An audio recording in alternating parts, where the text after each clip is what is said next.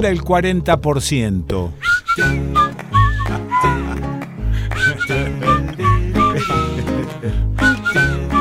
Bueno, bueno, bueno, bueno.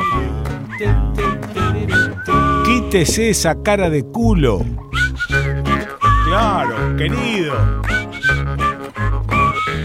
Bueno, usted piense que hay un 60% que está contento. Ahí, está el huevo y no lo pise.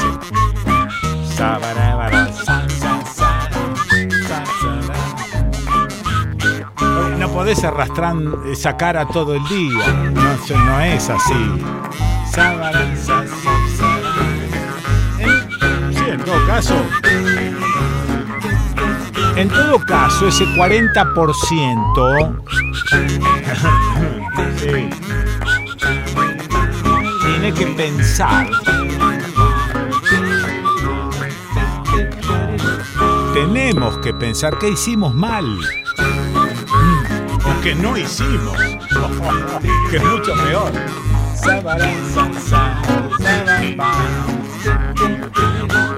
Ahora a pechugar.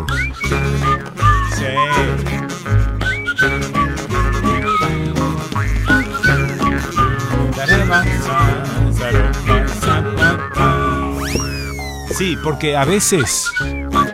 mm, A veces está bueno echar una ojeada a lo que hicimos mal o a lo que no hicimos. Ah, en lugar de echar culpas todo el tiempo afuera, ¿no? Digo, qué sé yo. Bueno, nada, quería eh, contarte algunas cosas respecto de lo que llaman la radio pública. A vos te consta yo he dicho varias cosas sobre esto de llamar a esos medios medios públicos, ¿no? Sí, porque en realidad fueron creados para que sean medios del Estado. Quiere decir, independencia de los gobiernos de turno. Pero eso nunca fue así. Desde la generación, allá por eh, 1900, ¿ah? eh, de Radio Nacional, por ejemplo, esa radio ya nació al calor del gobierno de turno. Todos los gobiernos fueron de alguna manera asediando a los medios públicos. Claro que hay un montón de cuestiones de las que se ha ocupado, independientemente de que hayan sido de distinto color los gobiernos, se ha ocupado de algunas cuestiones que el resto de las radios no se ocupó nunca. O sea que, más allá de la discusión de si habría que sincerar los medios de comunicación y decir, esto no es una radio del Estado, sino que es una radio del gobierno de turno, y siempre dije, ¿qué tiene de malo que el gobierno tenga medios para comunicarse con su gente? ¿Qué tiene de malo? ¿Por qué seguir macaneando? ¿Por qué la hipocresía permanente? No son medios públicos, son medios del gobierno de turno, y no está nada mal que así sea. Por eso no me gusta que ahora estén a punto de cerrarse o de privatizarse.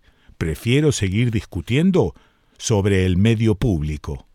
Yo prefiero. Pedro Patzer también prefiere. Pero ahora te lo leo a Pedro porque Pedro es un compañero de laburo y ha enviado una nota que yo debía haberla leído el sábado pasado, pero no, en realidad se me apretujó todo y no tuve tiempo. Ahora hay un mensaje de Bárbara del CISPREN, Sindicato de Prensa de Córdoba. Esta tarde nos confirmó, dice eh, Bárbara, el director de Radio Nacional Córdoba, que la gerencia de RTA no renovará los contratos de monotributo. Se caen el 31 de diciembre unos 200 contratos en todo el país. Entre ellos los míos. Pero insisto, llorar sobre la leche derramada no tiene sentido. ¿Qué no hicimos? ¿Qué obviamos? ¿Qué dejamos correr? Bueno, bueno, bueno. Pero mi contrato para los cuentos de medianoche en Radio Nacional también se cae. Sí. Y también se cae mi contrato de la voz identificatoria de, de la FM folclórica. Sí. bueno, querido. Bueno. Una situación esperada ante el escenario que se viene y por la plancha permanente que hizo la gestión que se va. Ah, ah, ah, ahí empezamos. Desde el CISPREN y la FATPREN, Federación de Prensa, hemos peleado en soledad por los pases a planta de compañeros de todo el país. Estamos tristes y lastimados. La patronal de RTA ya apagó los teléfonos y cerró cualquier vía de contacto. Nosotros y nosotras Tratando de resistir, el lunes a las 11.30 hacemos una asamblea de carácter urgente en Radio Nacional Córdoba y necesitamos que nos acompañen. Hoy el CISPREN está participando en un evento y radio abierta de la COPI en Carlos Paz. Van trabajadores de Radio Nacional y de ATRAC, Asociación Argentina de Trabajadores de las Comunicaciones. Bueno, eh, años peleando el pase a planta. Desde el CISPREN y la FATPREN hemos peleado en soledad por los pases a planta de compañeros de todo el país. Las patronales siempre se hicieron las sordas. Como diputades y senadores sobre la bicameral para nombrar el o la titular para la Defensoría del Pueblo de la Nación, y ni eso tendremos para defendernos. Pero aparte, es pan comido para mi ley. La Defensoría del Pueblo de la Nación está acéfala desde hace 12, 15 años. Pan comido para mi ley. ¿Cuántos empleados hay en la Defensoría del Pueblo de la Nación sin defensor? ¿180? ¿200? A la mierda todo. Pero pan comido para mi ley. Entonces, viste, el chancho, el que le da de comer. ¡Qué maravilla! Bueno, basta de echar culpas afuera. Veamos qué hicimos y qué no hicimos. Este 40%. Defender la radio pública es proteger las raíces que nos sostienen, dice Pedro Patzer. Las pequeñas voces del país aquellas que no gritan ni avasallan, aquellas que cantan en guaraní, en quichua, en mapudungún o en argentino, ese español hecho de todas nuestras tonadas, tiene su morada en la radio pública, espacio que custodia culturas, músicas, historias que no son parte de los algoritmos de las plataformas internacionales, ni son consideradas por los hacedores de estatuas oficiales, porque son hijas de la Argentina secreta. Radio Nacional es un lugar de encuentro y reconocimiento del otro país, un espacio que mantiene encendida la llama de nuestras identidades, a través de todas sus manifestaciones nos cuenta las historias de nuestros ríos, de nuestras selvas, de nuestras montañas y desiertos, pero sobre todo de nuestra gente, aquella que no se parece a las de las publicidades, aquella que es tan diversa que nos recuerda que no solo venimos de los barcos, sino también venimos de los pueblos originarios invisibles, y de los negros invisibles que formaron parte del ejército libertador, y de las mujeres invisibles de nuestra historia que tanto color le dieron a nuestra dignidad, y de los gauchos invisibles que cantaron la pena extraordinaria cuando eran perseguidos simplemente por ser ellos. y los invisibles y las invisibles de ahora, que cargan sobre sus espaldas la cruz de ser del interior o de alguna minoría. Esta semana el presidente electo se refirió a la posibilidad de privatizar los medios públicos y esto fue acompañado por una campaña de desprestigio encabezada por La Nación Más, en la que se daban sumas de sueldos que nada tienen que ver con la realidad económica que vive el personal de Radio Nacional.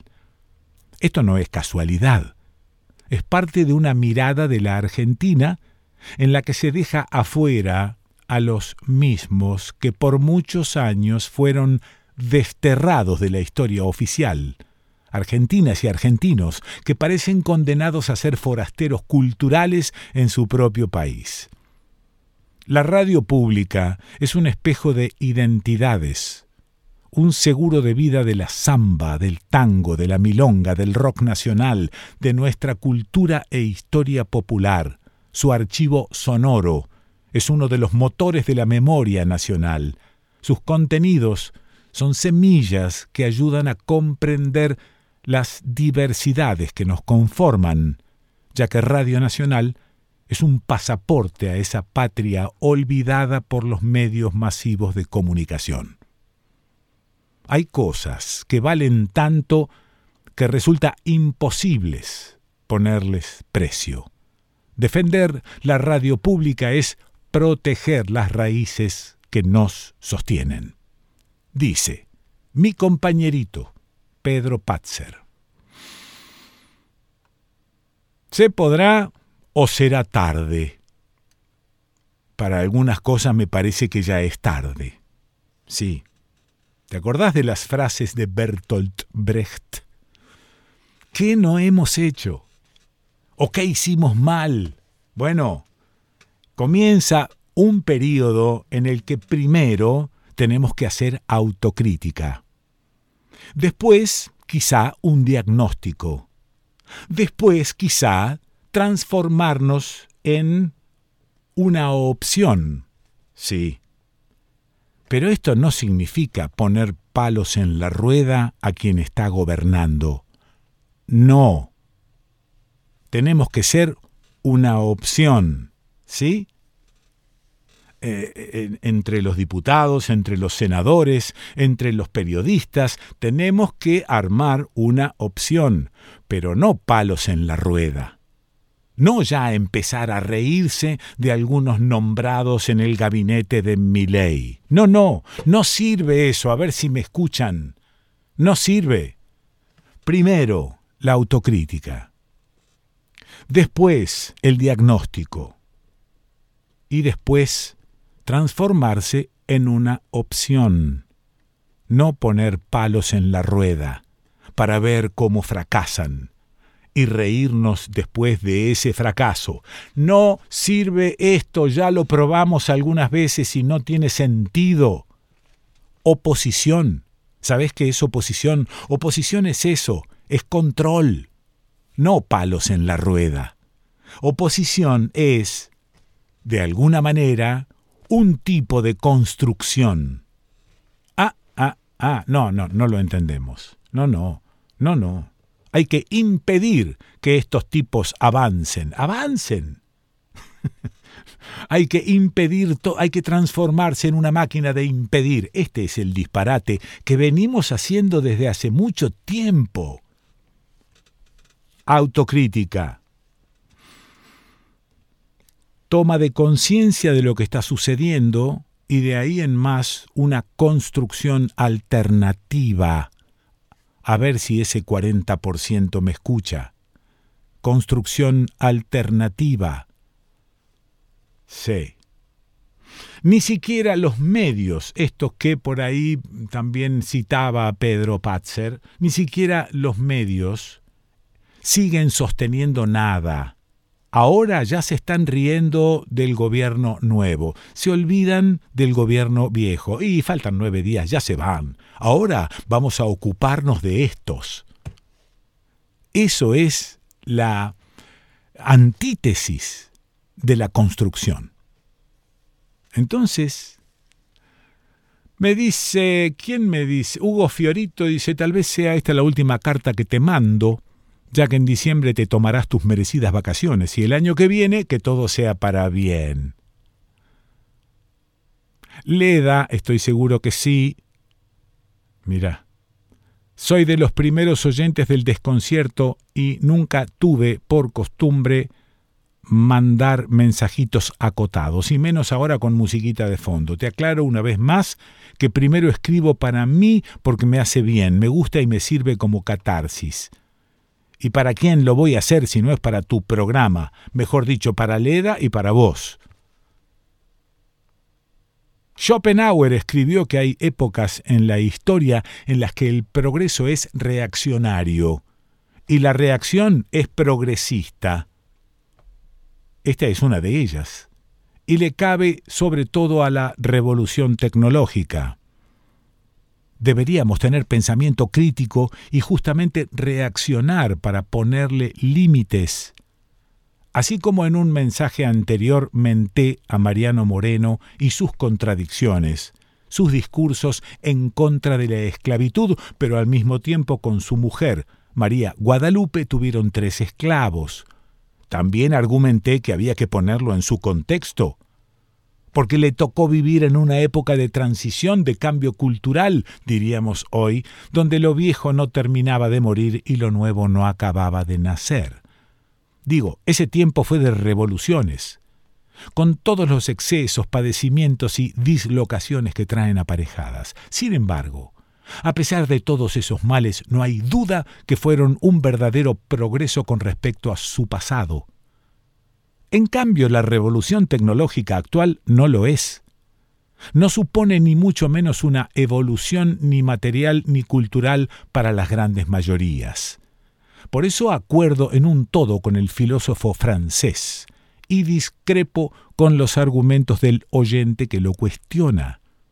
Además, lo del francés es un grito en el desierto. ¿Solo yo veo este peligro? se pregunta alarmado. Y tiene razón.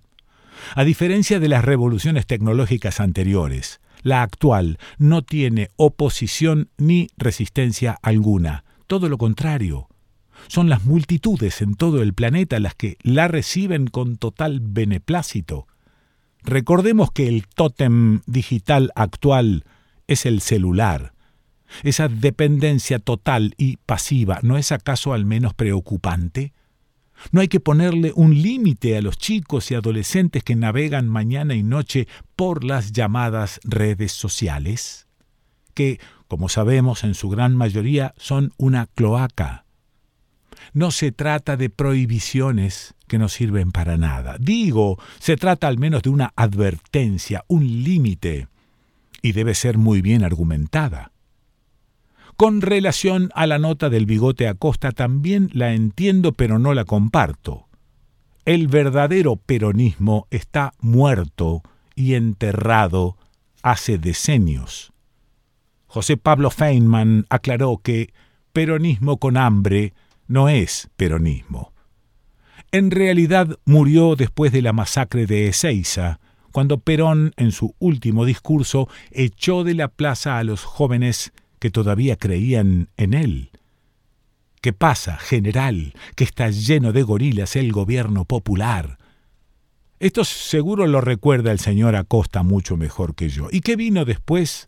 La herencia que dejó el general, la figura siniestra de López Rega y la inepta Isabelita, con el brujo López Rega, porque hasta un brujo tuvimos, empezó el verdadero terrorismo de Estado con su triple A, que le allanó el camino a la dictadura genocida y que hoy reivindica y aplaude el nuevo presidente. ¿Esto no se recuerda? ¿O nos hacemos los boludos? ¿Esta historia no se enseña en los colegios? Bueno, esta sí debería enseñarse a los pibes con charlas y debates sin ocultarles nada porque vamos a ser sinceros. ¿A qué chico, a qué joven le puede importar la historia de la primera mitad del siglo XIX? En verdad a muy pocos. los que tienen ya vocación por el pasado y muy probablemente en un futuro cercano para ellos se dediquen a la historia en general y a nuestra en especial. Esto sumado al hecho de que el país de la primera mitad del siglo XIX nada tiene que ver ni se parece a la Argentina de la gran inmigración. A partir del último tercio de ese siglo y principios del XX, la Argentina es otra, porque esta es la de sus ancestros en su inmensa mayoría. La Argentina de sus abuelos y sus propias historias que ya no tienen raíces en nuestro suelo. Por último, señora Costa, con todo respeto, ¿acaso ignora usted que los verdaderos dueños de nuestro país no son ni el Papa, ni Cristina, ni el siniestro Milei? Usted sabe muy bien quiénes son, vamos. De la dictadura para acá, previo paso de Martínez de Oz. Los grandes grupos económicos locales asociados a las grandes corporaciones extranjeras lo que decide desde hace décadas, no solo aquí, sino en casi todo el mundo, es el capital financiero. Por eso, el único interés de las mayores empresas es la ganancia de sus accionistas. El portador de sus acciones, que opera en grandes bolsas del mundo, es decir, el accionista, que tanto puede radicar acá como en Indochina sin importar dónde esté. No me venga justo usted con el viejo y simplote discurso del Estado elefantiásico. Esto ya lo decía Alzogaray en los sesenta. Y sabemos muy bien a esta altura del partido que el neoliberalismo necesita apropiarse del aparato estatal para reestructurar el Estado y el mercado, justamente para que sus turbios negocios fluyan mejor y no tengan ya que molestarse en corromper a políticos que se prestan y se venden con toda complacencia. Los ejecutivos y dueños de estas grandes corporaciones son los causantes de la inflación y de las hiperinflaciones que las utilizan para domesticar a los presidentes de turno. Menem, que de peronista no tuvo nada y que subastó el país al mejor postor, cuando tuvo enfrente a Héctor Mañeto, tuvo que agachar la cabeza cuando este último le recordó, Presidente, puesto menor. Y esta es la pura verdad, mi estimado. Por esto, señor mío, la Argentina se derrumba hasta siempre. Saludos a los neutrales. Dice Hugo Fiorito que como siempre comparto algunas notas, algunas cartas, algunas cuestiones que me van llegando, que tengan, eh, a ver, al menos el deseo de abrir algún melón, para pensar un poco más, no para convencerte de nada. Siempre te digo que tengo muy pocas certezas, muy pocas. No sé si tengo alguna, la verdad, pero no lo puedo decir. Tengo muy pocas certezas. Trabajo más bien sobre las dudas, esas dudas razonables que en algún momento nos van a hacer pensar. Hasta ahora no hemos tenido éxito.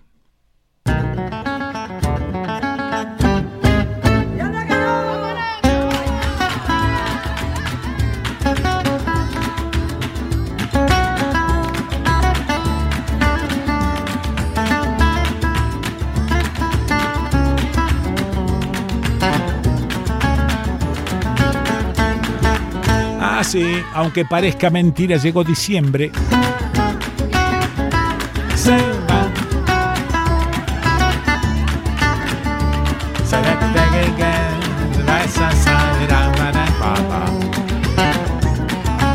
Llegó diciembre en el año de las esperas.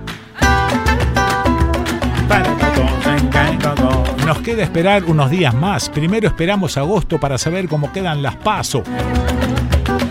Después la frase era todo después del 22 de octubre, que se convirtió en todo después del 19 de noviembre y que nos dejó en la verdadera espera el 10 de diciembre. Aunque como todo se cocina en el Congreso, habrá que esperar a la apertura de sesiones del 1 de marzo. año de esperas. Es como un embarazo largo, ¿viste?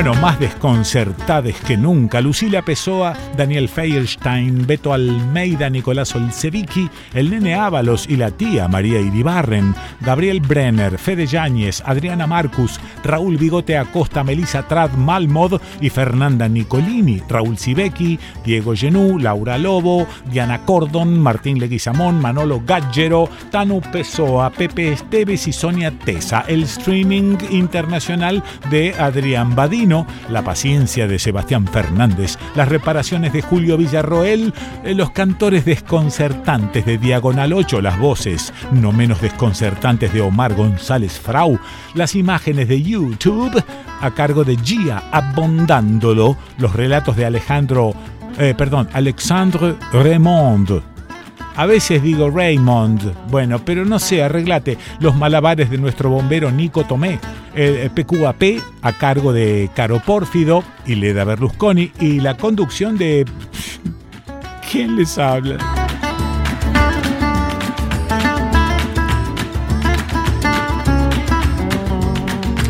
Bueno, y te esperamos a que decidas ayudarnos con el canal de YouTube el desconcierto de Quique Pessoa. Ahí están las notas, los programas, imágenes. Esperamos que tengas ganas y cliques por todos lados. En nuestra página eldesconcierto.com.ar podés encontrar los audios de las notas y de los programas, podés escucharlos online o descargarlos y mandárselos a alguien para desconcertarle un poco más. Esto es el desconcierto.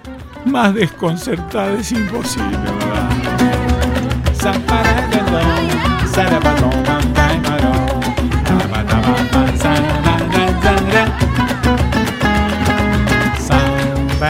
bueno, vos sabés que hacemos siempre un repaso, un previously, un repaso de lo que sucedió en el programa anterior.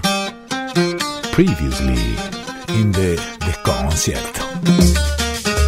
Ay, ay, ay never previously been subjected escucha, escucha. to a potential nuclear threat. No hay un protocolo claro sobre qué hacer en estas situaciones. Previously. Nosotros nunca tuvimos miedo. Siempre fuimos eh, muy convencidas, tuvimos siempre esperanza, confianza en que todo lo que hicimos las madres siempre estuvo regido por la ética y el comportamiento. ¡Vamos para allá! Un programa de radio espectacular. Previously. La asignación universal por hijo lo hemos dicho mil veces para que la gente lo tenga claro, para que las ciudadanas y los ciudadanos lo tengan claro no es ni un plan, no es un programita, es un derecho que tienen todas las personas en la República Argentina. Eso es. Todos los ciudadanos tenemos derecho a la seguridad social. Los niños también, aunque no aparezca. Mm. Está en la Convención sobre los Derechos del Niño en el artículo 26. Eso es la UH. Aguantamos un Quique. No, o sea, ¿qué te, ¿Quién es el bebé? Es el bebé. Anda a verte. bueno, el, celular. Eh, el bebé, el bebé está con ganas de salir al aire. Sí. el bebé es que la, madre se acaba de ir y está y está, está, solo viendo telenote. Qué maravilla, qué maravilla. bueno, bien caserito esto. Previously, el nunca más como todo otro anhelo antifascista, es privativo de sectores medios progresistas, clase trabajadora con cierto desarrollo de la conciencia. Porque a veces uno siente que está en una burbuja y que hicimos todo mal y que fue esto, y de pronto cuando empiezas a ver cómo se replica eso en un gran sistema capitalista, financiero, post-fordista, ah, pará, para, pará, pará, pará. Ahí acá estamos adentro de algo mayor que está padeciendo gran parte de, del mundo occidental, por llamarlo de algún modo. Los efectos de la pandemia, sobre todo en las nenas y en los nenes, que hoy son adolescentes, se, se ven. Ah, mira, sí. Hay una estela que dejó la pandemia. No, te quedes, no, no, no, te quedes, que yo te voy a esperar. Vamos a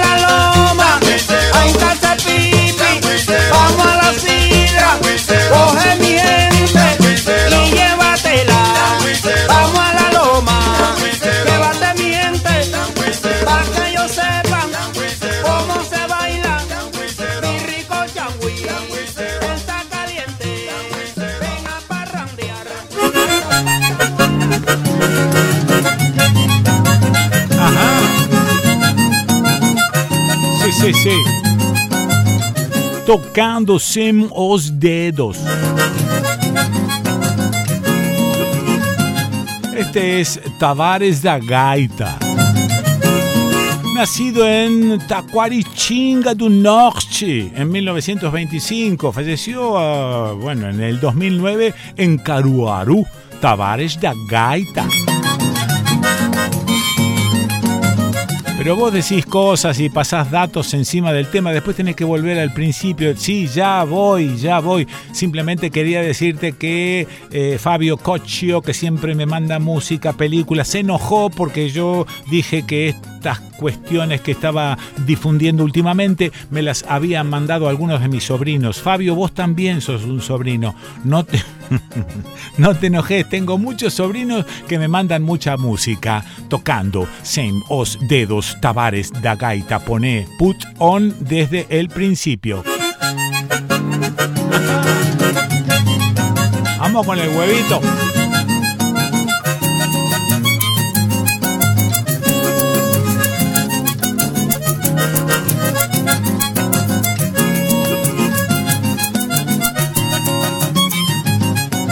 Coco, el coco.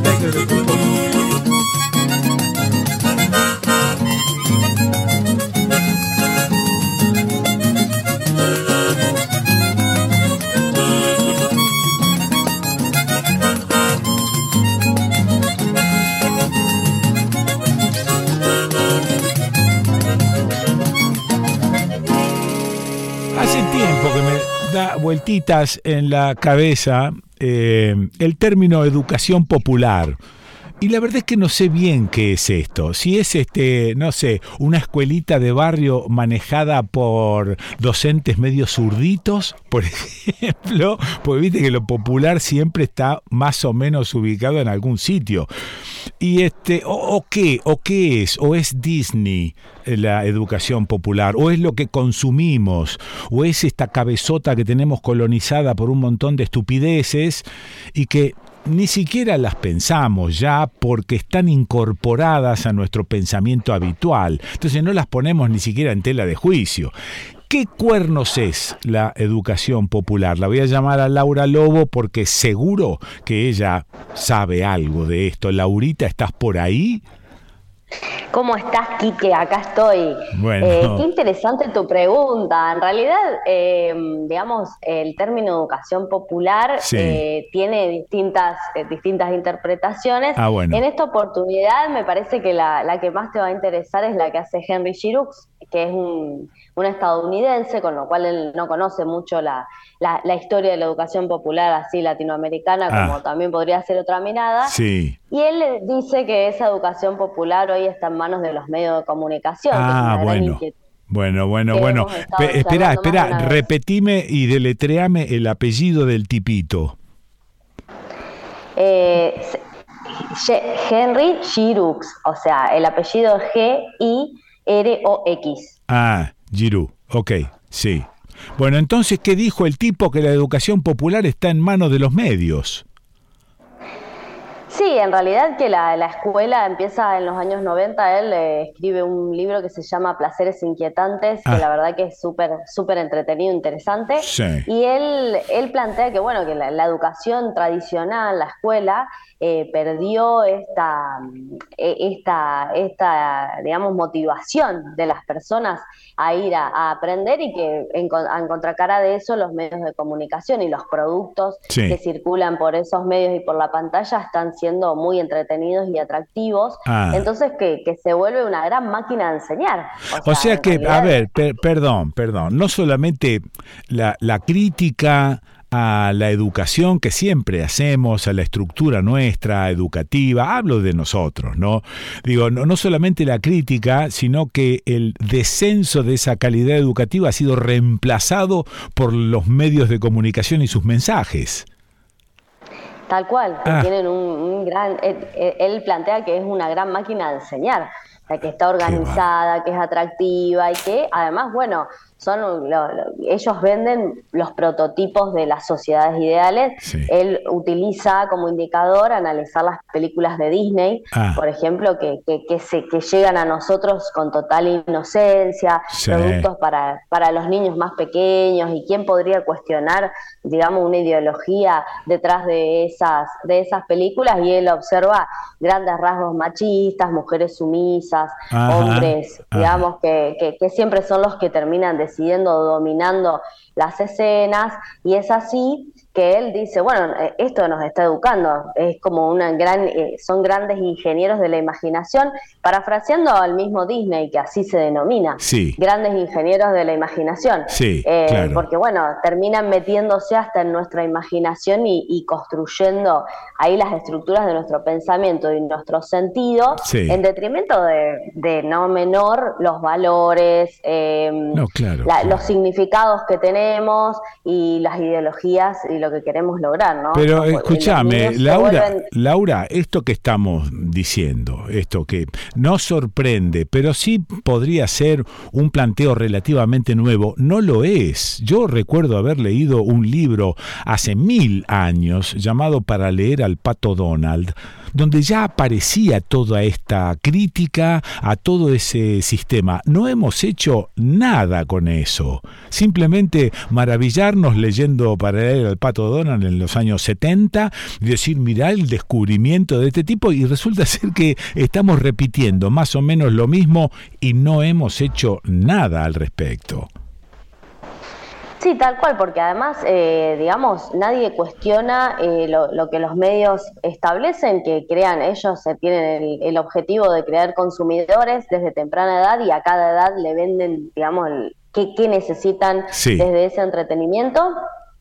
Y bueno, tampoco hay una contracara que, cuestione ninguno de estos aspectos. Claro. Eh, que de hecho en materia de seguridad vial se ve un montón. Digamos, ni, ah, salen propagandas de autos con mujeres casi desnudas, ostentando virilidad, masculinidad, y nadie dice, che, no, ya no da en estos tiempos, ah. o, plantear, por ejemplo, eh, las, mismas películas, como, como fue en su momento el furor en los 2000 de Rápido y Furioso, que eran el claro estereotipo eh, hollywoodense de, digamos, del hombre, del hombre ideal, de, de, la mujer muy bonita, y la policía, digamos, que venía, ellos corrían picando todo el tiempo, se infiltra un policía, que en realidad el único objetivo del policía era porque hacían, hacían contrabando las rutas, no porque corrieran picadas en el espacio público, y cuando la policía llegaba a desbaratar esas picadas que corrían,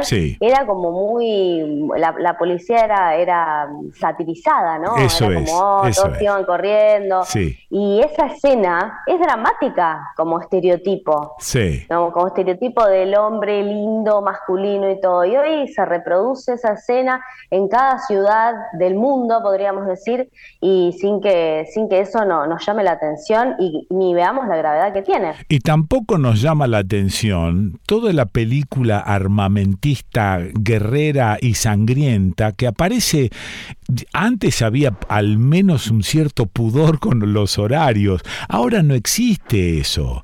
Hay, hay, hay, violaciones, hay armas, hay manejo de armas, hay muerte, hay sangre, hay asesinato, hay venganza, todo el tiempo en la televisión. Y digo, bueno, eh, eh, la gente es obvio, con el advenimiento de los distintos sistemas para ver películas a través de un televisor, que son cada vez más grandes y más cinematográficos, vamos menos al cine. Esto es cierto, estamos yendo menos al cine, aunque el cine sigue siendo un espectáculo, pero vamos menos al cine. O sea que todo el consumo está allí, está en casa y está a la mano. No hay ningún control. Y la verdad es que cuando uno dice control, digo, ay, este viejo de mierda que está insinuando que vuelvan los controles y, la censura, no lo sé. Pero alguna cosa tenemos que hacer, insisto, desde leer, desde leer al pato Donald en, el siglo XII hasta ahora no hemos hecho nada con esto. Nada. No, que, que, pueden ser varios los caminos. Podemos pensar primero, claramente, digamos, hay un discurso lineal que pasa hasta, hasta dentro de nuestras casas. A mí me pasa con mi hijo de siete años, ¿no? Claramente mi, nuestros relatos que, que, tenemos como, como familia mm. de la paz, de la humanidad y de la construcción, eh, quedan totalmente obsoletos porque él quiere ser eh, soldado. Claro, o sea, y ama la guerra y le parece que ahí encontraría una significación muy grande para su persona, para su dignidad, para, para su desarrollo personal. Y es, muy difícil, digamos, contrarrestar eh, eh, eso que viene como armado, empaquetado y anclado en, en su propia fantasía, porque son ingenieros de la fantasía, ¿no? Claro, y vos fíjate... contra nuestras fantasías? ¿Cómo se pueden meter en nuestras fantasías? Fíjate, Laura, que han tenido éxito en tu casa y en la mía cuando nosotros solemos ser de alguna manera contemplativos con esta situación, somos críticos de esta situación. Imagínate en aquellas casas donde no existe ni la crítica ni la contemplación de esto, ni el análisis de esta estructura. Entra, pero como si fuese un supositorio. Sí, tal cual. Eh, es directo, es directo y, además es un relato totalitario. No, no aparece la, la otra posibilidad, con lo cual genera mucha frustración, la frustración necesaria para, para consumir lo que nos venden, que es lo que necesita el sistema en sí, mismo. Sí. Eh, y bueno, cómo contrarrestar esto tiene que estar vinculado también a producir otras, otros discursos y otros relatos también en, los medios de comunicación y en encontrar otras posibilidades en esos relatos eh, construidos, digamos. Hay que, hay que meterse dentro de ese sistema para mí y, empezar a, producir otras posibilidades, otros relatos y otros discursos. Pero esto que estás diciendo, alguien se lo debe haber propuesto a lo largo de todos estos años de dominación y no tuvimos éxito. Por lo tanto, a lo mejor tenemos que convenir que esto no tiene arreglo que vamos a ir barranca abajo con esto maravillosamente. Ponete contenta porque seguimos bajando. ¿Qué sé yo lo que decirte? No sé. En, algunos puntos se ha puesto ciertos límites, como por ejemplo eh, decir, che, no pueden salir más en las publicidades fumando o ostentar esto que realmente atenta directamente contra la salud de las personas. Y por ejemplo en España, en materia de seguridad vial, eh, empezaron a observar y a, intervenir en el tratamiento que los medios hacían de las noticias de accidentes de tránsito. Porque ahí también es como que el, medio influía mucho a la hora de educar en esta materia porque responsabilizado, digamos, agentes externos y no era muy claro a la ah. hora de narrar lo que estaba pasando. Es decir, la niebla mató a tantas personas. No fue la niebla, o sea, es un fenómeno climático. ¿Qué hicimos con eso? Lo que genera la consecuencia. Muy bien, muy bien, Y bueno, ellos estuvieron muy fuertes, educaron mucho a los periodistas, también sancionaron a los periodistas que no se ayornaban a la necesidad de educar en materia de seguridad vial porque estaba siendo la primera causa de muerte. Mm. Y eh, hay muchas investigaciones que indican que según la cantidad de noticias que fueron cambiando su relato de sentido, fueron descendiendo los, los accidentes de tránsito. Ah, o sea que hay, hay, hay comprobaciones de que algunos gestos tienen cierto éxito. Y claramente que si ahí estamos educando, si proponemos seguir educando desde ahí, también vamos a, vamos a, tener éxito y vamos a, lograr por, por lo menos eh, atravesar otros relatos divergentes, no lineales. Eso es lo, primero que necesitaríamos lograr para poder empezar a tener pensamiento crítico. Ahora bien, eh, esperar esto de un estado raro como en el que vivimos nosotros desde hace muchos años, Viste que digo estado raro, no digo ni horrible, ni espantoso, ni, ni, que tenga éxito en todas las cosas que emprende. Es un estado raro, a veces ausente en alguno de los bolsones que podemos analizar, a veces ausente. Por ejemplo, en la educación, digamos escolar, está ausente. Todo eso sigue más o menos igual como lo dejó Sarmiento en 1880. O sea que todo eso eh, todavía no está ni siquiera oleado, como, como para dejar una huella. Digamos, no, eso no está toqueteado. Digo, ¿qué hacemos en nuestras casas? Porque me da la sensación de que ahora la cosa no pasa por esperar que un Estado te regule y te arregle esta historia. Esto, digamos, lo tenemos que charlar nosotros con nuestros pibes, en nuestras casas. No, no hay otra alternativa. Sí, creo que sí, que, que hay digamos, es un Estado que mínimamente está atrasado. Atrasado cuando estamos hablando de que Disney debe gastar millones de dólares en investigar ah. las mentes de las personas para poder después venderle los que le quiere vender, mm. cuando no, nos muestra estereotipos que por algo son familiares para nosotros, porque nos investigó, porque sabe lo que queremos ver y escuchar. Eh, por otro lado, bueno, este Estado cree que no sé, diciendo va a cambiar o ni siquiera dice, porque no, ya no, cuesta mucho sostener un relato que no sea esquizofrénico. Eso, eso. Em, por, por, lo tanto, eh, sí creo que desde ya ahí hay que, hay que empezar, digamos, en, los espacios micro, familiares, familiar, entendiendo que la familia es esta comunidad con la que construís, con la que elegís y con la que tomás decisiones, que es más amplia mm. a, un grupo, un núcleo familiar sí empezar a, establecer relatos mínimamente que sean muy claros, sobre todo en seguridad vial, ¿no? Y para las niñas, entendiendo que las niñas tienen que tienen que tener claro cuándo están en riesgo y, bueno, es claro que los adultos todavía no lo sabemos, mm. pero pero bueno, ahí hay una gran responsabilidad de ordenar los sentidos, los valores, porque son parte de, de lo que hacemos en la vida. Gracias, Laura. Bueno, eh, convengamos en que en estas campañas eh, preelectorales, electorales y las votaciones y qué sé yo, nadie habló de la mejora de la educación. Solamente se puso en tela de juicio si mi ley dijo que iba a ser este, paga o si, iba, o si sigue siendo gratuita. Nadie habló de la calidad de la educación. Nadie, nadie se mete con eso. eso. es un rasgo característico de todos los que los candidatos, de todos los candidatos. Sí, sí. Y que es recurrente, ¿no? ¿no? hablaron ni hoy ni nunca. Nunca. Porque yo creo que hablar en una campaña de educación o de cultura, eh, decir, tenemos que aprender esto porque necesitamos aprenderlo como sociedad. No vende, no vende, eh, no vende. No, no, vende. es re Te mando beso grande, gracias. Igualmente, un gran abrazo. bueno, la escuchaste a Laura Lobo. ¿Dónde la escuchaste? ¿Y dónde la vas a escuchar a Laura Lobo? La escuchaste en el desconcierto.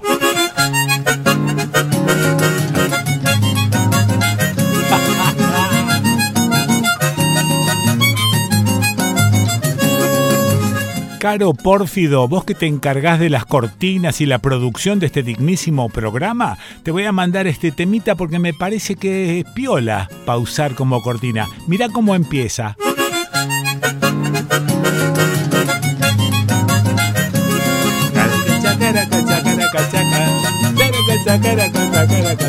Vamos. Me encanta. A lo mejor se puede agarrar un poco más en el medio, ¿no?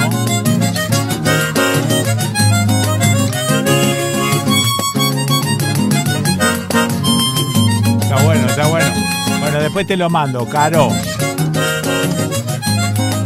Eh, solo para darte un poco más de trabajo, ¿viste?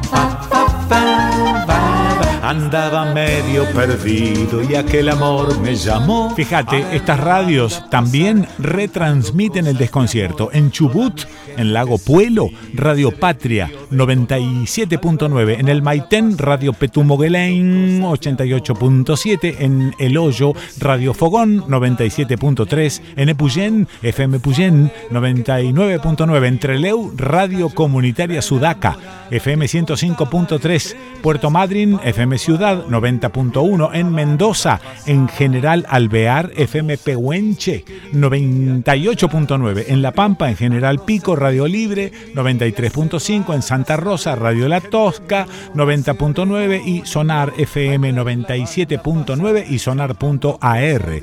En la provincia de Córdoba, en Huerta Grande, Radio Panamericana 99.3.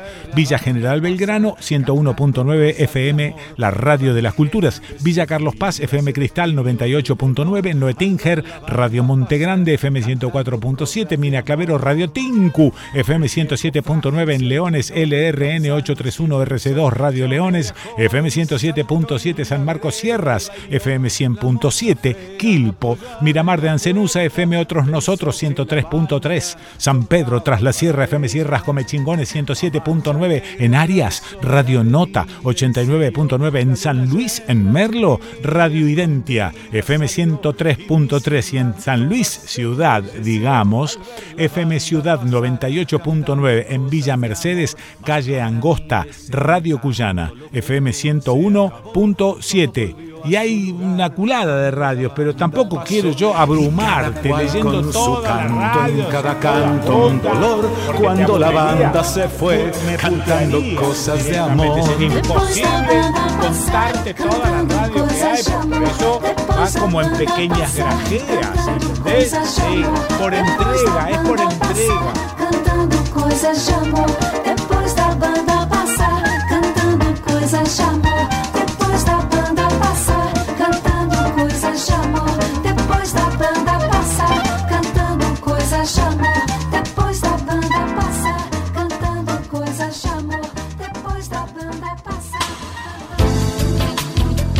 A ver, ¿qué significa esta frase? Contarás Hermanos diseña y fabrica componentes térmicos para sistemas de calefacción, sensores y controladores. Es decir, fabrican todo lo que produce y controla el calor para la industria. Resistencias, termocuplas, hornos, calefactores. Un ejemplo, en los laboratorios necesitan calentar algunos fluidos con un estricto control de la temperatura. ¿Ves? Contarás hermanos. www.contarás.com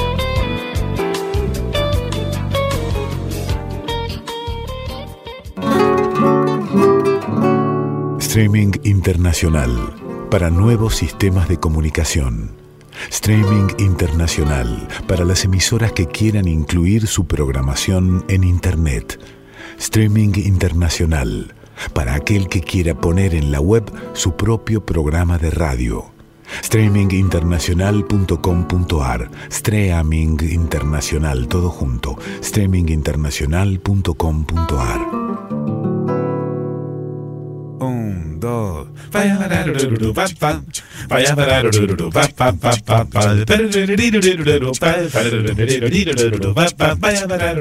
Desde hace más de 30 años, Solmec SRL fabrica todo tipo de envases de plástico, desde 50 centímetros cúbicos hasta 10 litros, en el formato que necesites y si se te ocurre algo raro, también podemos diseñar nuevas matrices. ¿Ha visto? Solmec SRL Almafuerte 4181 San Justo, Buenos Aires.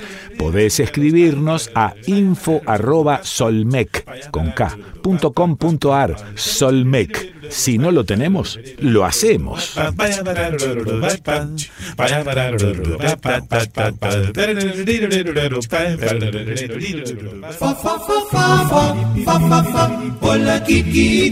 Estamos llamando. No, no, no, mandándome, estoy buqueando, tuiteando, WhatsApp, queremos jugar.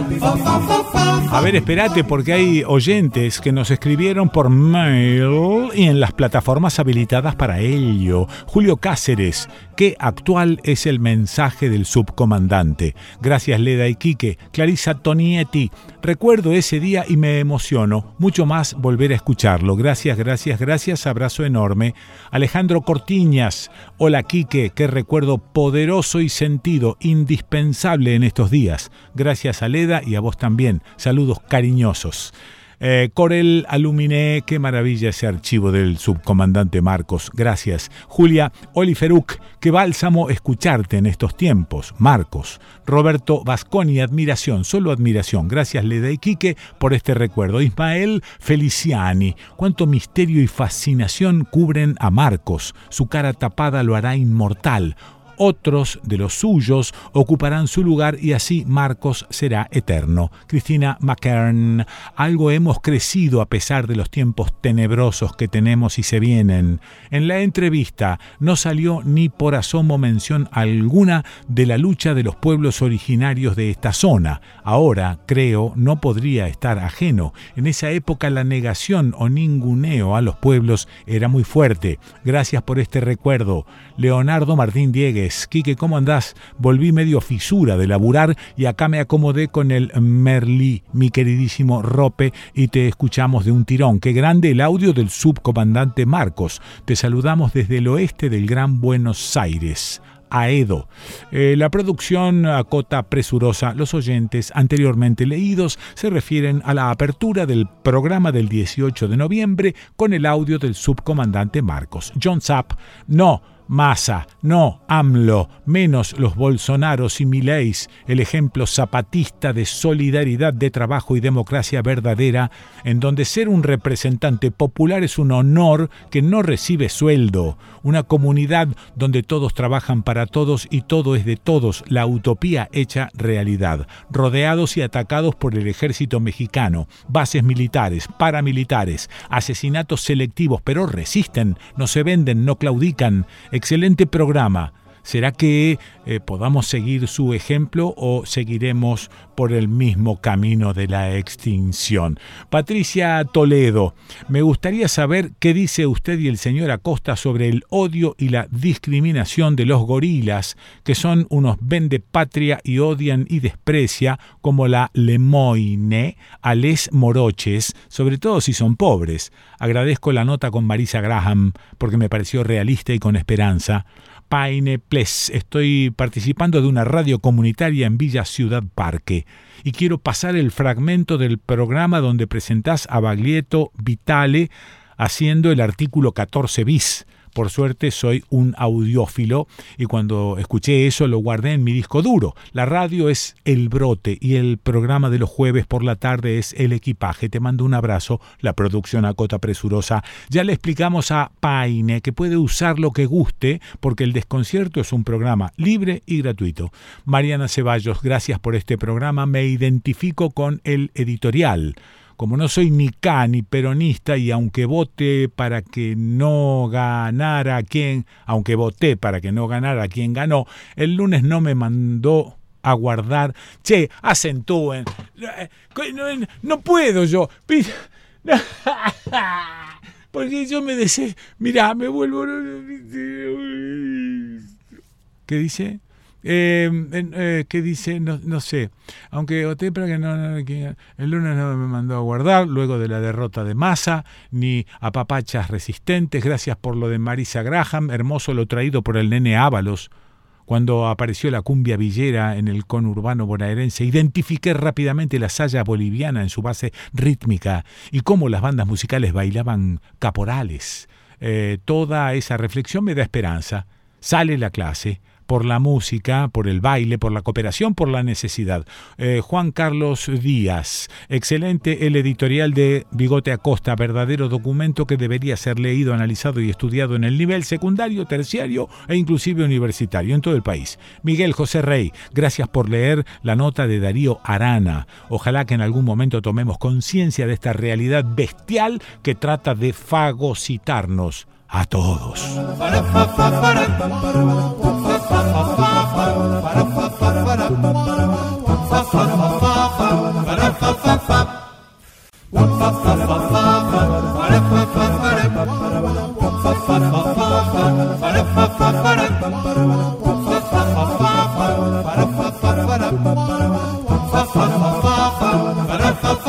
No sé si la última vez que charlé con él ya estábamos en esta situación. Son, todos eufemismos. ¿En qué situación, Bolú? En esta que estamos ahora y, y que estamos a punto de tener un nuevo gobierno y que bueno, tenemos que aceptar, porque si jugamos a la democracia y decimos que la democracia, eh, con la democracia se cura, se, se alimenta, se educa, bueno, pues vamos con la democracia y si la mayoría lo votó, Listo, viejo, a joderse, hermano. No sé qué pensará él. Este, ¿Estás por allí? Estimado. estoy, Daniel Feierstein con nosotros. Bueno, nada, para, para saber en qué andás con tu cabezota por estos días. Mira, eh, te diría preocupado, mm. eh, no porque no fuera un proceso del que hecho, de hecho hemos hablado en muchos otros programas, que yo veía venir, esto de de lo que yo considero que es expresión de un profundo triunfo cultural de la derecha, ¿no? Esto que, es paradójico que ellos mismos lo plantean y nosotros nos cuesta verlo cuando plantean esta idea de la batalla cultural eh, que creo que hace años que se está librando y donde mm. hay una cantidad de triunfos significativos, pero eh, digamos que es un golpe que esos triunfos se expresen en, eh, en, una, en un nuevo presidente con la contundencia además ¿no? que ha llegado porque no es que no es que ganó mm. por un voto o dos sí sí sí, eso Es, eh, ha sido 11 puntos de diferencia que marca una hegemonía muy significativa eh, y que me parece que es esto por un lado la necesidad de revisar muchas cosas de las que hemos venido hablando esto es de qué está hecho ese triunfo en la batalla cultural para, para poder porque podés hablar de. revertir. Podés hablar de un triunfo de ellos o de un fracaso nuestro también, ¿no? Exactamente. por ah, eso digo. Sí. Por eso digo, porque es todo. Sí. Todo eh, avance en una batalla cultural siempre involucra a los distintos actores que juegan. Eso Entonces, es. Sí. Eh, hay una cantidad de cosas, una cantidad de planteos que efectivamente se deben haber hecho bien por parte de esta nueva derecha que yo califico como neofascista, que se califica a sí misma como libertaria, sí. pero también es obvio que eh, se monta en muchas cosas que el amplio campo, llamémoslo del progresismo, de lo nacional y popular, ha hecho mal, digamos, ¿no? Eh, y por eso digo que va más allá de tal o cual gobierno. Me parece que hay cuestiones que son muy de fondo y esto queda muy claro en los estudios de opinión, en los focus group, en los análisis políticos. Queda muy claro que eh, no es una cuestión meramente coyuntural y que en ese sentido incluso es distinto al triunfo de Macri en 2015, sí. Eh, sino que hay un nivel importante de acuerdo eh, con muchos de los planteos de estas nuevas derechas. ¿no? Eh, claro, bueno, pero a ver, hay un engaño en ese sentido que sí fue distinto en el 2015. Sí, es cierto que este, tenemos la tendencia ahora, la sana tendencia, de entrar en un proceso de autocrítica. Pero también deberíamos analizar qué cosas hicieron para tener éxito qué cosas se hicieron a través de los medios de comunicación, a través del el vaciamiento educativo, si vos querés, o cultural, porque digamos, de alguna manera tenemos que entender que ese proceso nos puede servir en el futuro para tener un nuevo éxito. ¿Cuáles fueron las llaves que utilizó esa derecha a la cual haces alusión para llegar a la gente y tener 11 puntos de diferencia y poder ganar una elección? Mira, yo creo que hay varios elementos. Es interesante algunos que mencionas. Hay uno, que es un poco el, que estábamos hablando inicialmente, que es saber explotar eh, los malestares existentes y saber explotar las, los problemas propios, los problemas eh, de los últimos gobiernos o los problemas de ese campo progresista en un sentido amplio. Hay un segundo elemento, vos lo mencionabas recién, que para mí tiene mucha importancia, pero que atraviesa, te diría, el conjunto de las experiencias políticas eh, a partir de la dictadura, que mm. es la destrucción eh, gradual y creciente del sistema educativo en todos sus niveles, quizás con la subsistencia un poquito del nivel universitario hasta ahí. Eh, ¿Y por qué juega esto? Porque el sistema educativo implica la posibilidad de tener herramientas de abstracción, de análisis de la realidad, de posicionamiento crítico, cuando ese sistema va siendo vaciado, degradado, mm. destruido, te arranca al conjunto de la población, le arranca herramientas.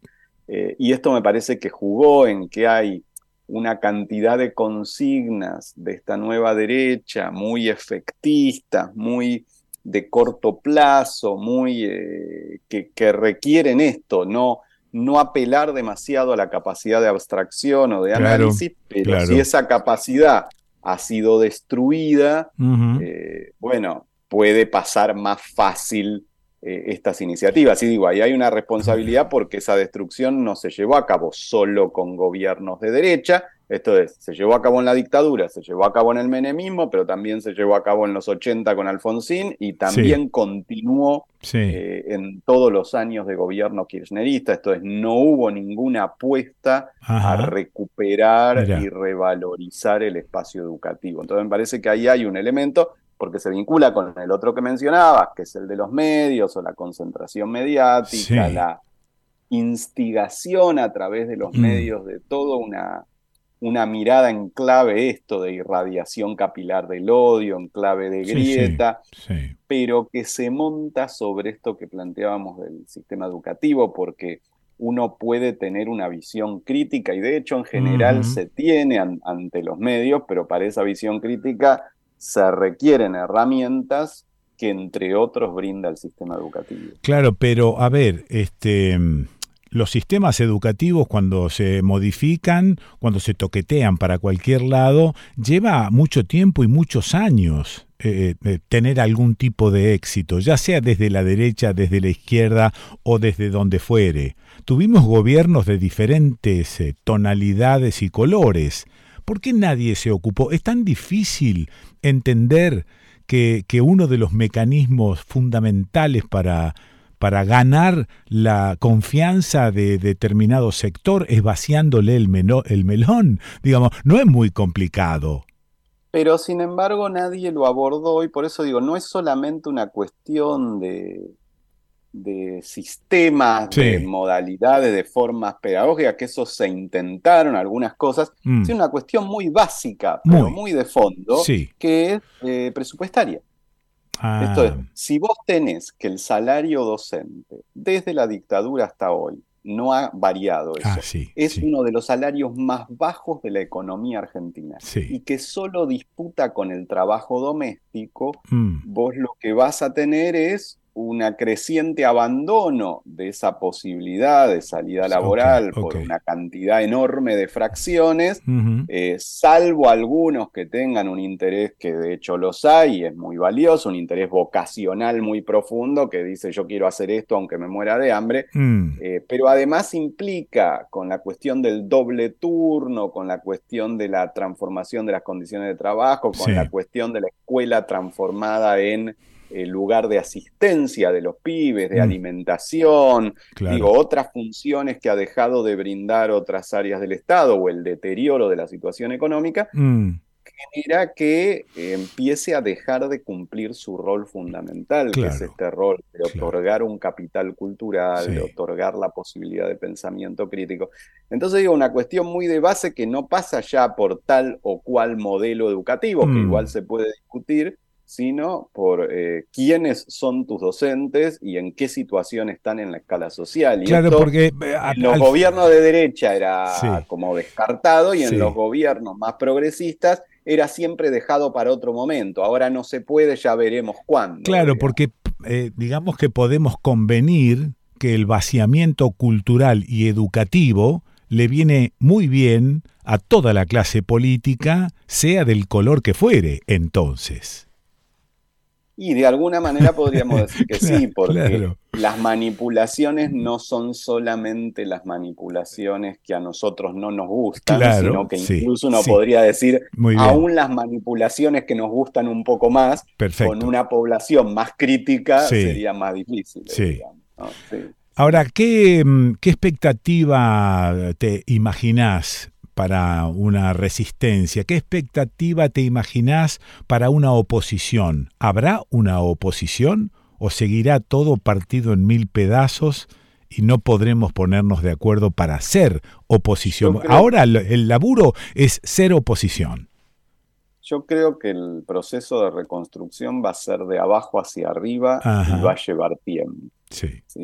Eh, en el sentido de, de, esto, de que hay una un profundo triunfo cultural, que hay un desarme muy fuerte de esas distintas fuerzas que hoy podrían quedar en la oposición, eh, que hay una necesidad de recambio de cuadros políticos, que hay como mucho cansancio de, una cantidad de figuras que han circulado los últimos 20, 30 años. Sí, claro. Eh, y entonces me parece que hay una necesidad de esto, de que van a venir años difíciles, años duros eh, y con una sociedad muy fragmentada.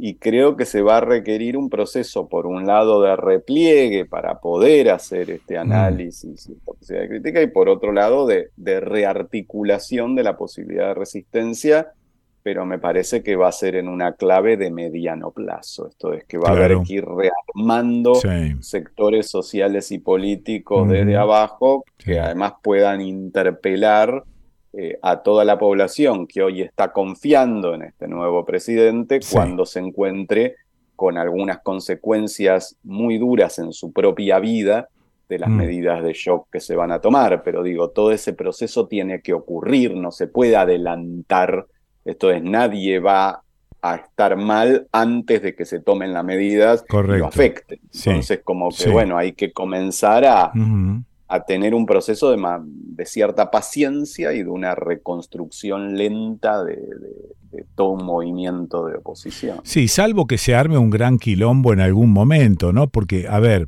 eh, nos guste o no, la asistencia del Estado a una porción muy grande de gente muy pobre en este país eh, va a cesar porque se requiere el famoso fiscal, etcétera. Pero digo, eh, e, esto va a generar una reacción, reacción física concretamente, no solo del polo obrero, que va a cortar una calle y entonces la Bullrich va a empezar a lucirse con la represión este, totalmente justificada. ¿no? Y tendremos sangre en la calle. Esto es lo que yo me estoy imaginando, pero también me imagino la dificultad que vamos a tener si no logramos armar una oposición medianamente orgánica. Sí, lo que pasa es que yo veo aquí que que el ataque va a ir más hacia otros sectores, o sea, tengo mis dudas si el primer ataque va a ser a los sectores más, ah, ah. Eh, desprotegidos, que es esto que vos decís, los que mm. están viviendo de un plan social, que podría ser una posibilidad y que habría que ver, pero creo que va a haber un fuerte ataque a todo un conjunto de sectores medio bajos, mm. por un lado en todo lo que es la estructura del empleo público, ahí está, y por otro lado en lo que es la afectación a los sectores medio bajos producto de la aceleración inflacionaria y la continuidad de la destrucción salarial. Entonces, esta afectación va a afectar a sectores que están muy desmovilizados eh, y que no tienen la gimnasia, podríamos decir, de los movimientos sociales, mm. eh, sea en el salir a la calle o en la propia interpelación al aparato estatal. Y por eso digo que va a llevar cierto tiempo que mm. puedan organizarse estos sectores una vez afectados eh, para ver cómo confrontar con estas consecuencias que, por lo menos por las declaraciones que uno escucha, estamos como en un gran momento de, especulación, digamos, pero las declaraciones que uno va escuchando, que como que el primer shock estaría más bien, digo, estas declaraciones sobre la privatización o cierre de los medios públicos eh, de comunicación o eh, la privatización de determinadas empresas públicas o la decisión de que la estructura del aparato público estatal sea muy, eh, podríamos decir, muy minimizada y que por lo tanto queden miles de personas en la calle. Eh, me parece que este es, el sector mm, de primer, claro, eh, claro. que primero va a sufrir las consecuencias, más que sumar a esto a los mm. beneficiarios de planes sociales, que digamos que el gobierno lo podría hacer también, pero no sé si tendrá tan poca inteligencia de ponerse el primer mes a toda la sociedad en contra, sino que veo como una cuestión más gradual. Eh, por fin, y por último, y te dejo en paz, em, en, líneas generales siempre estamos necesitando líderes. Eh, y yo sigo pensando en esta oposición fragmentada y que tampoco hay este, ningún líder eh, a la vista. ¿Es así o, vos ves a alguien? Yo por eso te digo, Quique, que lo veo más de abajo hacia arriba. Ah, eh, Que creo que de la propia configuración de esos movimientos saldrán viejos o probablemente nuevos ah, muy bien. en todo ese proceso. Sí, mm. quizás uno puede plantear que, que uno de los pocas figuras de la oposición que ha quedado con algún nivel de integridad y además de originalidad sería Axel Kisilov por ah. dos o tres cosas, no solo porque ha ganado la provincia de Buenos Aires, sino también porque ha sido de los pocos que planteaban esta necesidad de, de no tocar la canción que sabemos todos, ¿no? la necesidad de empezar a mm. pensar otros modos de interpelación. Yo creo que ahí hay un gesto de lucidez, pero es muy temprano para decir si es Axel quien va a cobrar un rol o, o, si serán otros. Me parece que es algo que se va a ir construyendo con cierto tiempo y que probablemente nos sorprenda en el mm, sentido de que implique que una mm. nueva generación o, gente que quizás no estaba eh, acostumbrada al ejercicio político tenga que verse obligada, producto de su afectación directa, a, tomar ese tipo de decisiones. Te mando abrazo grande y como siempre el agradecimiento por un lado y el agrado de charlar un ratito con vos. Igualmente, Kike, un abrazo fuerte. Lo escuchaste a Daniel Feierstein. ¿Y dónde, dónde vas a escuchar a Feierstein? Lo escuchaste en el desconcierto.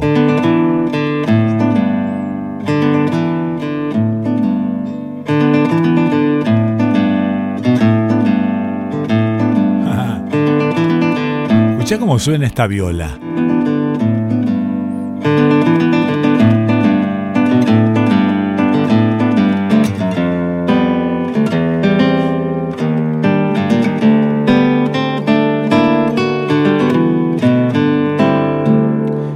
La quinta y la sexta afinada una notita para abajo, ¿viste? Que suena más gordo todo. La quinta en sol, la sexta en re. Bueno, esto me lo mandó Marcelo Coronel, eh, que es eh, el autor de Temple del Diablo, serie 3. El cuarto tema me gustó, se titula A que volver lo interpreta Rubén González. En su propia viola, el tipo se construyó su propia viola.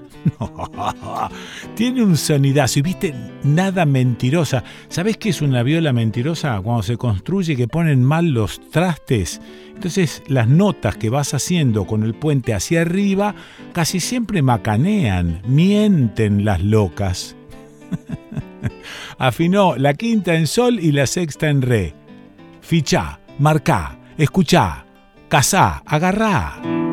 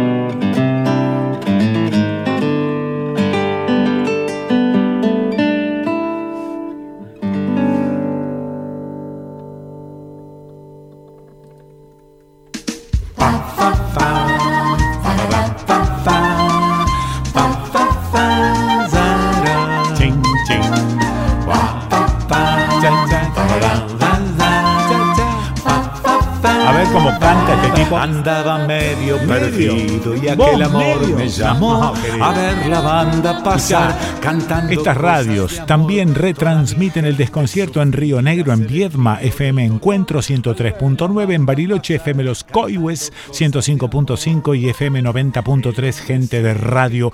En Corrientes, en Goya, FM La Chicharra, en Entre Ríos, El Cimarrón, Departamento Federal, Radiovisión San Isidro, FM 101.1 en Colón, Radio Comunitaria Zapucay 90.9 en Seguí, Radio Mundo Entre Riano 107.7 en Paraná, Radio Comunitaria Barriletes 89.3 y Radio UNER FM 100.3 en Villaguay, Mesopotamia FM 97.1 La Meso en Concordia, Radio UNER FM 97.3 y en Concepción del Uruguay, Radio UNER FM 91.3 en la provincia de Buenos Aires en Alberti, la de Titi 102.1 MHz Coronel Dorrego FM del Galeón 92.1 y la Dorrego AM 1470, Bahía Blanca FM de la Calle 87.9, Emanuel Alberti, Departamento Pilar FM 96.9, La Música del Arcón, 9 de Julio Forti FM 106.9 a lo largo del Partido de la Costa, Radio Container FM 89.5 en Carué,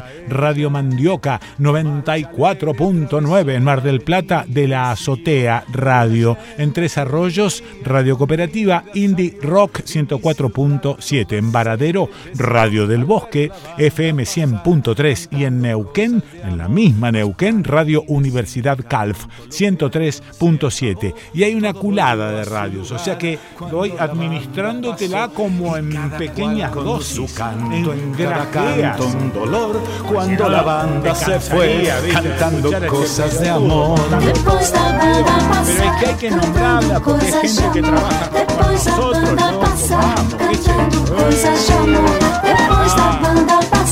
Cantando coisas de amor.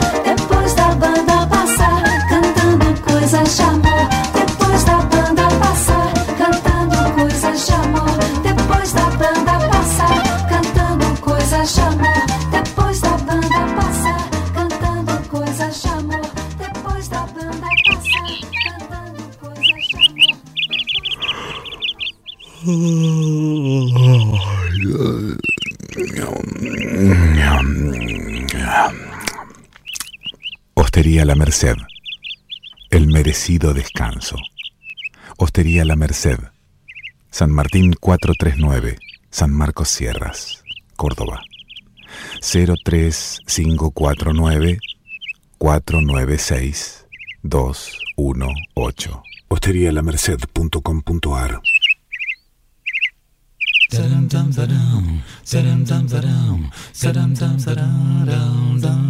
Veleda conoce y respeta el vínculo que existe entre el ser humano y la naturaleza.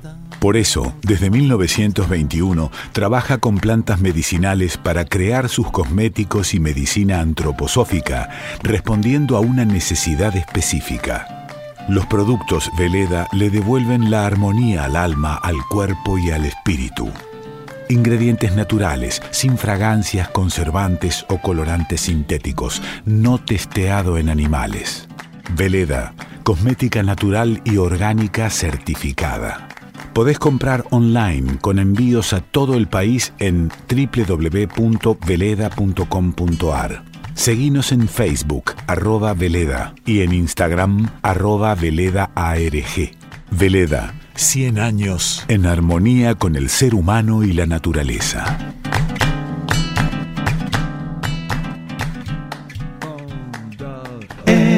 Endulcina. Endulcina es un edulcorante de mesa en sobres que endulza bebidas frías y calientes, licuados y jugos, apto para cocinar, libre de gluten, sin TAC. Su presentación en cajas de 400 sobres hace que tenga un precio ideal para la gastronomía y para el uso hogareño. www.endulcina.com.ar Con Endulcina podés endulzar todo lo que te imagines. Endulcina. Fa, fa, fa, fa, fa, fa, fa, fa. Hola, Kikito, te estamos llamando. No, no, no, mandando mail, facebookeando, tuiteando, whatsapp.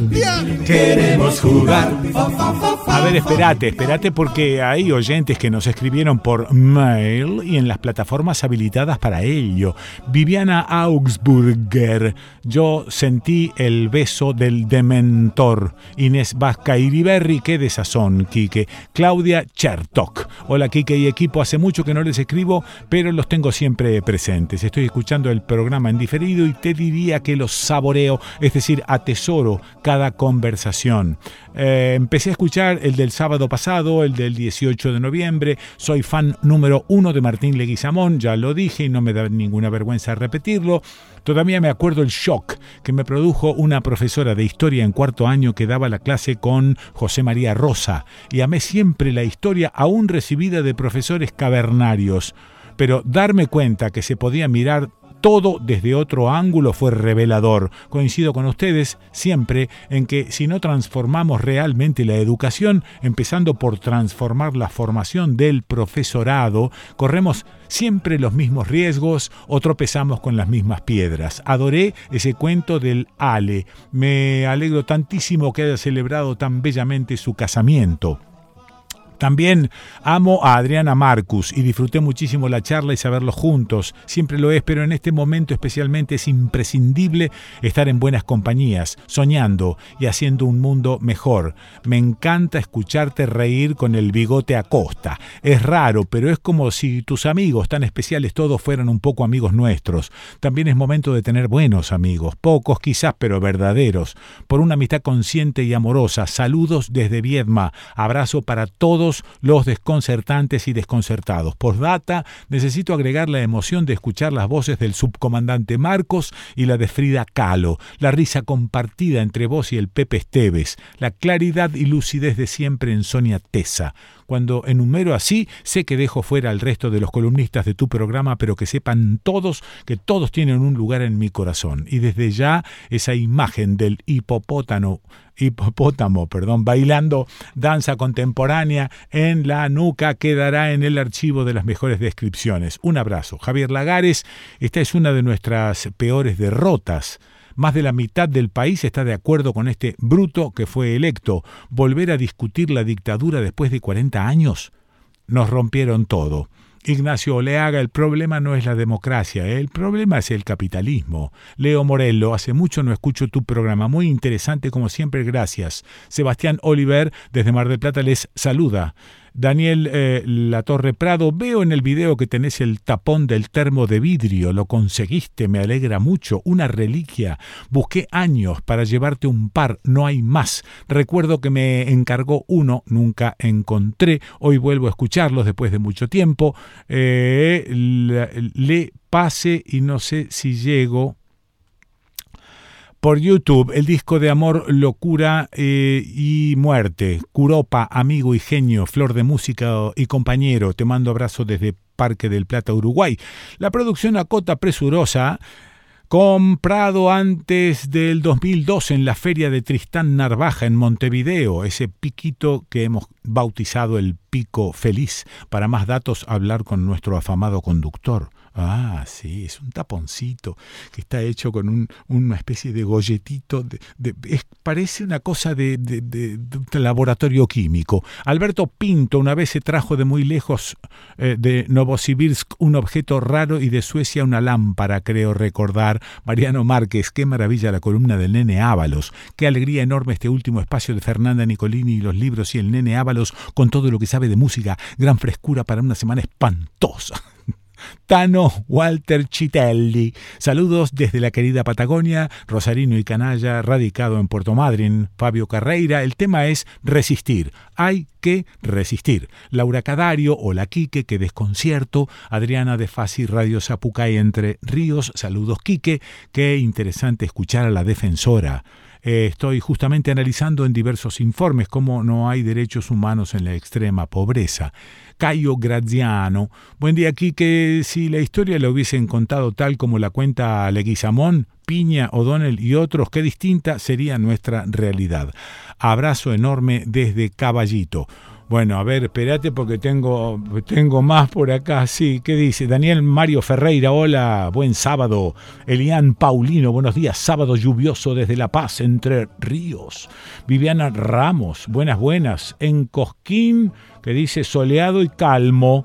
Cecilia Marchese, eh, buen día, qué pena enorme tu no continuidad en la Radio Nacional. Coincido contigo en el análisis de los llamados medios públicos. Mercedes Sánchez, abrazos desde el Río de la Plata. Mariano Martín, comparto tu mirada de los llamados medios públicos, pero te cuento, yo escucho Nacional, especialmente la folclórica, que tiene una programación buenísima, músicos increíbles haciendo radio y compartiendo, y claro, tus maravillosos cuentos, tuyos y de Pancho Mondino. Adriana Mufarre, hola Quique, te saludo desde Altagracia. Eh, Javier Lagares, si el gobierno que termina nos abandonó, sí, nos abandonó.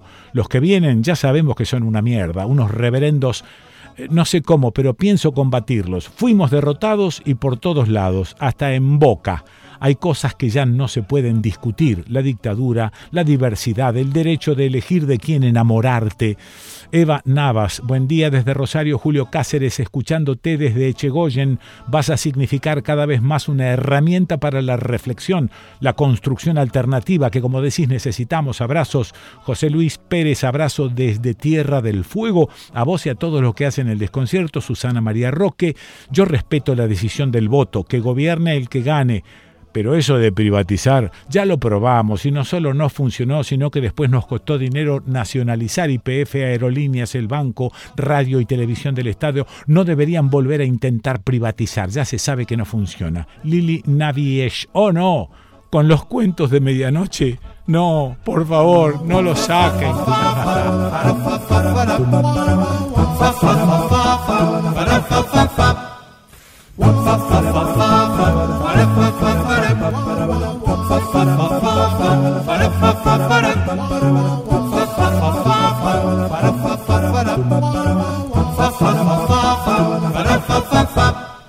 Estaba acordándome de, mis comienzos y de mis andanzas por las radios, este, con amigos que laburaban en los diarios y en las redacciones, en la sala de locutor, en la sala del informativo.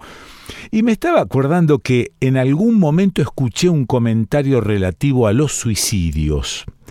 Y, parecía ser que no se hablaba mucho de los suicidios hasta que le pregunté a un viejo periodista de la radio y él me dijo, no se habla mucho de los suicidios porque esto llama. Yo me quedé, me quedé pensando que por, por, por, pasar noticias sobre suicidios estás llamando al suicidio. No sé, pero era, no sé si es, existe hoy en día en los medios de comunicación. Pero tengo la sensación de que no hemos, por ejemplo, repasado mucho respecto de los suicidios de los combatientes que volvieron de Malvinas siendo algo eh, cercano, no quiero hablar ni de la Primera ni de la Segunda Guerra, algo muy cercano, sé que hubo suicidios. ¿no? Producto de las desesperaciones, de las locuras que tiene la guerra y de qué manera esto orada todo tu espíritu, te hace bolsa y terminas suicidándote. Bueno, de esto tampoco se habla mucho. Y tampoco se habla mucho, por ejemplo, de la trata de personas. No, no estamos muy ocupados en estos temas. ¿Será porque llama? No, no debe ser por eso. Habrá otras razones periodísticamente para no tratar del todo, no es que esté prohibido, pero no tratamos lo suficiente. Nos parece que la trata de personas es algo que sucede en países lejanos y exóticos. Y resulta ser que Sonia Tesa quiere contarme algunas cosas respecto de la trata de personas. Sonia, ¿estás por ahí? Sí, estoy por acá. Hola, Qué lindo escucharte, aunque sea para hablar de un tema tan duro. Tan duro, sí, sí. Como la trata de personas. Sí. Porque yo creo que no se habla mucho sobre la trata de personas, si bien en la Argentina mm. se empezó a hablar mucho, vos recordarás, a través de una novela que se llamó Vidas Robadas. Sí. Una novela que contó en, un formato de telenovela diaria con un éxito muy grande, lo que pasó con Marita Verón. Claro. Y esa novela no nació solo porque eh, habrá habido de parte de sus productores una gran un interés social, sino también porque Susana Trimarco, que es la mamá de Marita, había recibido el mayor premio que recibían las defensoras de derechos humanos ah. en ese momento, al principio del año 2010. Sí. Em, por como, digamos, por su lucha contra la trata. Entonces, mm. bueno, eh, fue la lucha de Susana Trimarco que hasta llegó a, hacerse pasar por clienta y a ir a los prostíbulos y a, como se dice, este, eh, meterse de incógnito allí, que eh, permitió develar cómo funciona. O, mm. Lo que pasa es que hay una cuestión, que es que la trata de personas siempre es opaca. No es, ah. Nunca es fácil. Entonces por ahí pienso yo, vos decís mucho, no se habla, y yo pienso que hay como muchísimas capas para ah, pensar por qué no se habla de trata de personas. Una es que es un delito que, eh, si bien te digo, hay, en la Argentina se rescataron 4.000 personas solo entre 2020 y 2023, ya sea por trata para explotación sexual, que es la que tenemos como más conocida, como también por trata laboral, porque cuando se habla de talleres clandestinos donde las personas están ah, ah. trabajando a cama caliente, eso también es trata. Claro, claro, claro, sí. Eh, y hay organizaciones incluso muchas veces internacionales, para mm. hacer pasar a estas personas con documentos este, que no son los suyos, a veces con sus propios documentos. Tienen diferentes formas de, organizarse porque son, son realmente este, organizaciones muy sofisticadas. Entonces creo que uno de los motivos por los que no se habla de trata de personas es porque están como ocultos, es opaco, no es algo que esté a, plena luz del día. Pues es que me haces, me haces acordar de algunos detalles históricos de la ciudad de Rosario, pero es un dato que tiene 100 años, ¿no? Sobre los prostíbulos de la, de, la calle Pichincha, sobre la Sweet Migdal, que era una organización judía que trata de blancas y la prostitución, y todo eso siempre está sonando como a tango y está sonando como a cosa del pasado. Estoy haciendo alusión a una organización que, eh, que este, funcionaba hace 100 años. Esto continúa. Sí. Que funcionaba y que hubo condenas y que fue desarticulada por la justicia luego de un libro, eh, bueno, luego de distintos distintas acciones, una de ellas fue un libro de Albert Londres que se llamó El Camino de Buenos Aires, y cómo este, eso fue develado y, se, y hubo denuncias de mujeres, todas recordamos a Raquel Lieberman, que si nunca estuvo en Rosario, lo tenemos como identificado, Raquel Lieberman este, estaba en Buenos Aires. Eh, estas denuncias y, la cuestión de la trata de, mujeres para, con fines de explotación sexual, ahora se dice así, eh, se decía trata de mm. blancas, pero también eso eh, hoy es considerado que no es la forma correcta de decirlo, eh, por ejemplo, aquellas mujeres del siglo ya no pasado, de fines del siglo anterior y principios del pasado, venían engañadas. Venían engañadas con promesas de matrimonio. A veces esos matrimonios se concretaban. Mm. Eso sigue pasando, aunque nos parezca difícil de creer, eso sigue pasando venían engañadas con promesas de trabajo desde Europa del Este, las famosas polacas, digamos, mm. venían engañadas y llegaban acá y se encontraban con que entraban a un lugar donde debían ejercer la prostitución obligadamente y que tenían una deuda que era impagable que claro. siendo impagable. Y entonces nunca se podían liberar. Y a veces la única forma de liberarse era encontrar la complicidad de un cliente que aceptaba llevárselas. No era tan fácil porque el cliente era parte de esa trama, ¿no? Mm. Cliente a quien hoy, quienes las personas que son abolicionistas y que combaten lo que llaman el sistema prostituyente, se le dice el prostituyente.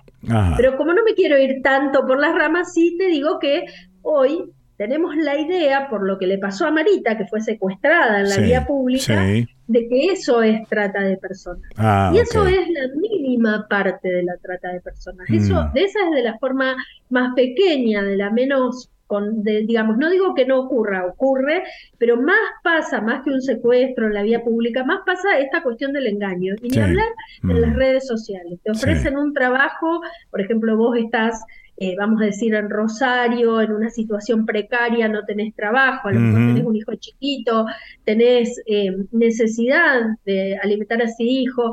Y, y, vos sabés que hay redes que detectan a mm. personas especialmente vulnerables y las empiezan a seducir.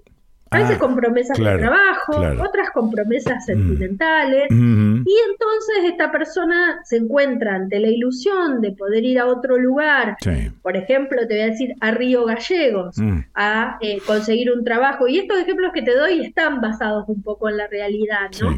Conseguir un buen trabajo, entonces dejas el nene en la casa de tu mamá y le dices, te mm. voy a mandar plata y después te voy a decir que venga, pero llegas ahí y te encontrás en lugar de, de, un trabajo de lo que te prometieron, tenés que trabajar en un prostíbulo, te hacen pagar la comida, siempre estás en deuda, nunca podés eh, comprar tu libertad, porque así se mm, llama, y cuando y te amenazan con que si vos te vas le va a pasar algo a tu hijo y nunca terminás de pagar esa deuda que se va renovando, porque el sistema eh, es básicamente que a veces te retienen el documento, otras veces no, pero el sistema consiste en que vos siempre debes más mm. de lo que producís. Lógico, lógico. Entonces, em, mm. estás ahí en esa situación a lo mejor durante años y en la Argentina, a partir del caso de Marita Verón, hay una política, hay una ley de trata que es previa, pero luego fue reformada en 2011, después de, te acordarás, ese fallo que fue tan conmovedor, donde habían sido absueltos todos los integrantes de la red de trata que eh, secuestró a Marita Verón, que era el clan Ale, que hace no mucho tiempo murió la chancha Ale, que era el jefe de esa de esa organización, de esa banda dedicada, mm. entre muchos otros ilícitos, a la trata de personas. Casi nunca las bandas de trata de personas solo hacen eso.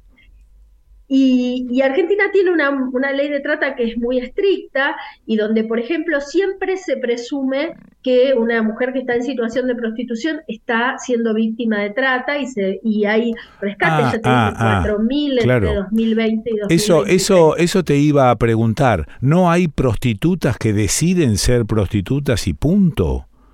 ¿Cómo te gusta meter el dedo en la llaga? Sí las hay, no solo que sí las hay, mm. sino que te digo eso porque ese es el gran debate que existe hoy en el movimiento feminista. Claro, porque primero, primero lo que, lo que pensamos rápidamente, pero por esta cuestión cultural que nosotros venimos peloteando siempre, es que la prostitución es mala. ¿No? Eh, eh, caca, no, no, no es así, no, se puede vivir de esa manera. Por lo tanto, cada vez que se habla de una prostituta, se habla de alguien sometido a trompadas para que ejerza la prostitución. Digo, es así en todos los casos. ¿Cómo se defiende aquella persona que quiere ser prostituta o lo elige como un laburo?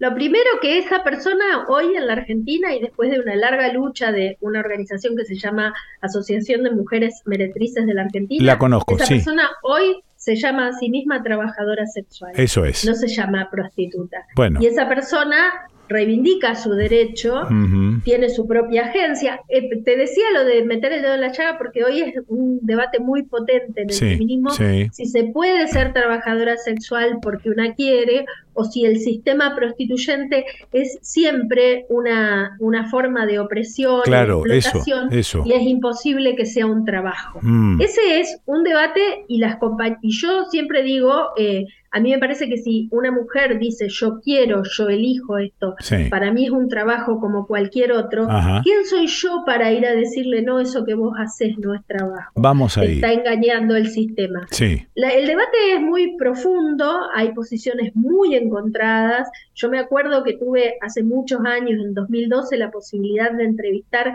tanto a Elena Reinaga. Reinaga, sí señora. Sí, sí. Sí, sí. La, conoce. Sí, la claro. En ese momento ella, era la, dirigente de Amar mm. Nacional. Tuve la oportunidad de tratarla mucho por las por el asesinato de Sandra Cabrera, que es la dirigente de Amar que fue asesinada en 2004 en Rosario y que era una mujer muy luchadora, muy este lúcida, muy capaz de salir y organizar a sus compañeras para, por ejemplo, defenderse de la violencia policial. Claro, claro. Y también entrevisté a, los pocos días a Loana Berkins, que Loana Berkins es un ícono de la lucha travesti trans en la Argentina, falleció hace ya algunos años, en 2016, y ella consideraba que nunca la prostitución puede ser un trabajo, que nunca esas, ese sometimiento de un cuerpo al poder de alguien que puede pagar para para poseerlo como quiera, puede ser un trabajo. Son posiciones que... no, bueno, pero ahí hay un componente sexual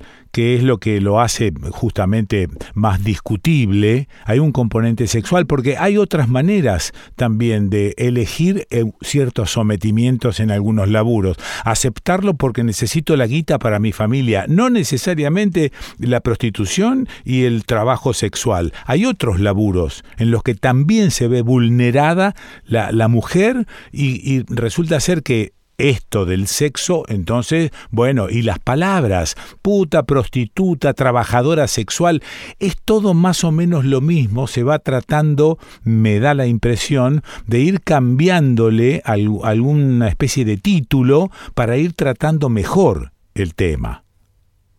A mí me gusta que vos traigas esto de que hay otros trabajos, porque ese es justo el argumento de Georgina Orellano, que es hoy la dirigente, y de todas las compañeras que reivindican su derecho a ser trabajadoras sexuales y a ser tratadas como trabajadoras. Okay.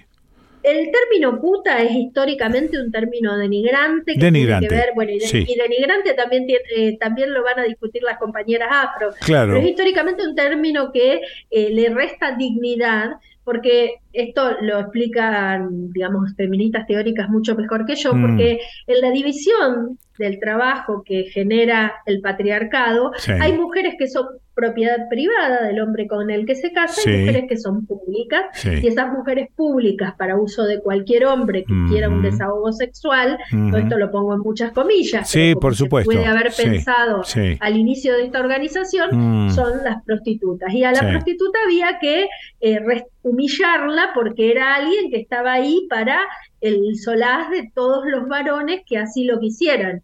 Y a la mujer privada mm. había que deberle un respeto. Eso Esa mm. configuración que es histórica, que ya es atávica, hace de por qué siempre el lugar de la puta ha sido un lugar tan eh, desvalorizado.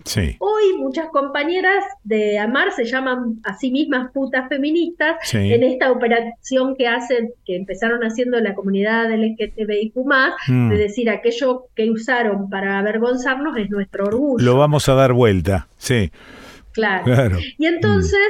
Eh, en, pero bueno, yo también quiero separar muy bien, porque esa pregunta que vos me hiciste es clave se puede, eh, hay, hay trabajadoras sexuales que eligen trabajar eh, de eso y también hay un sistema de trata de mujeres y trata de personas para explotación sexual o laboral que mediante engaños, mediante este sistema de deudas, mediante violencia, porque por ejemplo eh, una vez un fiscal de la Protex, que es la, la Procuraduría sobre Trata de Personas, mm. eh, me había contado de, una organización en Córdoba que eh, eh, se llama captar, captaba chiquitas y que un poco y que además siempre con complicidad judicial, policial, porque eso es lo claro. que hace que estas funcionen y que por ejemplo el dueño decía no sabes cómo gritaban las pendejas como una forma de mostrar la violencia que se ejercía sobre esas niñas para disciplinarlas, disciplinarlas para que este, bueno, para que se sometan. Entonces, eh, eso es muy siniestro, eso es muy eh, mm, horrible. Y lo otro, bueno, cada compañera sabrá cómo lo vive, pero la trata es una grave violación de los derechos humanos porque no hay, ahí no hay libertad y donde no hay ninguna mínima posibilidad de elegir, porque vos, eh, la pobreza te puede es, horriblemente limitante de la mm, libertad, pero alguna posibilidad de elegir hay. Donde no hay una, cuando donde hay violencia, donde no hay una mínima posibilidad de elegir, eso es una grave violación de los derechos humanos y ahí sí es necesario un Estado presente para impedir que eso ocurra.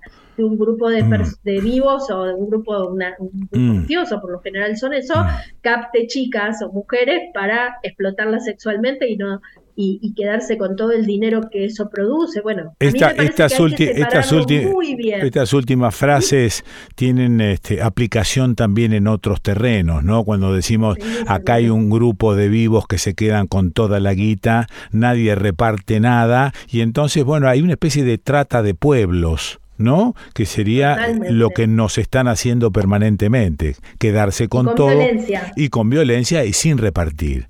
Bueno, Sonia, gracias, gracias por esta, gracias a vos. Este, esta charleta que a, mí personalmente me, me, ayuda y me esclarece y me permite preguntar a bocajarro lo que venga. A mí me encanta hablar con vos. Yo soy feliz hablando con vos, así que genial. Qué lindo. Bueno, un beso grande. Un beso. Chau, chau. Bueno, le escuchaste a Sonia Tessa, doppia S. Tessa, Sonia Tessa, la escuchaste. ¿Y dónde la escuchaste? ¿Dónde vas a escuchar a Sonia Tessa? En el desconcierto.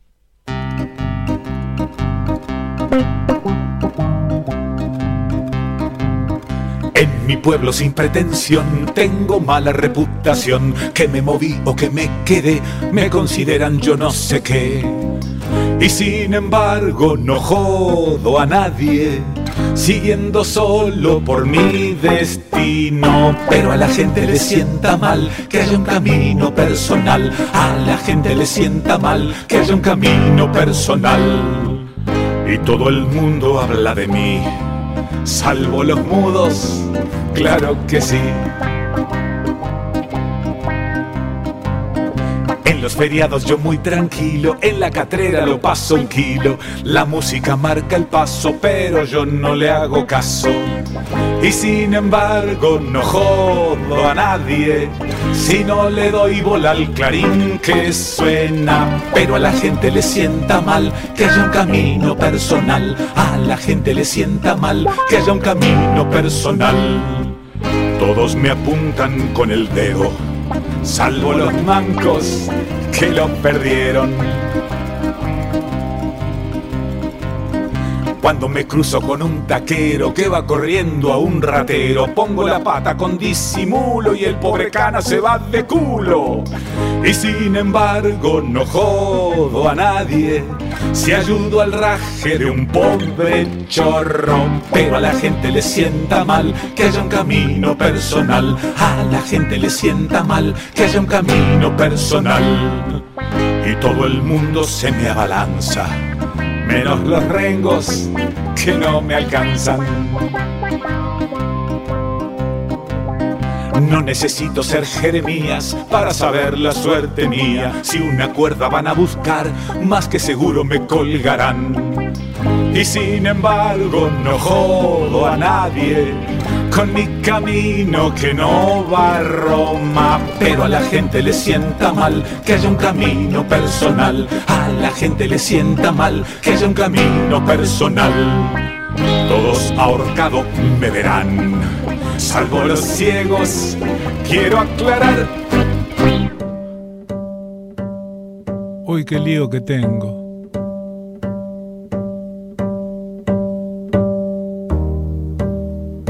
Tengo un lío. No sé cómo es, cómo se hace. Esto es un contrabajo, ¿vistes? Escucha. Tardes que abrazan. Palabras que pasan. Ya el viento se hace oír. Sí, tengo un lío acá. El torbellino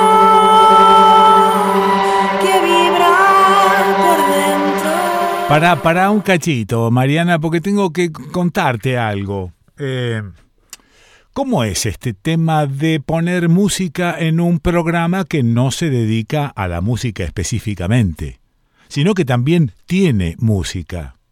Y yo no suelo eh, poner música como una cortina y separar, como para, viste, no sé, hay una sensación en que en la radio, en líneas generales, se ponía música como para un descanso. ¿No? Entonces, este, si había mucha gente en la mesa haciendo radio, la música servía para levantarse a mear, para tomar un café, etcétera, porque lo que hacía era una especie de separador. Bueno, para mí no es un separador. La música que yo incluyo en este programa es una música que yo elijo. A mí los músicos me mandan mucha música. Ahora bien, distingo entre la que me gusta y la que no me gusta. Eh, distingo con un juicio propio. Esto es bueno, aquello no es bueno. Pero es un juicio propio, claro, porque alguien tiene que juzgar para poner o no poner determinada cuestión. A veces me envían algunos temas que no me gustan, pero no los pongo para criticarlos. Sería una pavada. Directamente no los pongo y punto. O me envían un cuento. Y después me insisten con que yo opine. Si no opino, es porque la verdad es que no me gustó. Y tampoco me, me, voy a erigir en una especie de juez para decir, bueno, la verdad es que esto... No, no, no, no. Prefiero no opinar en algunos casos, cuando algo que me envían eh, no, no me gusta del todo. Pero las cosas no son blanco-negro. Hay grises también.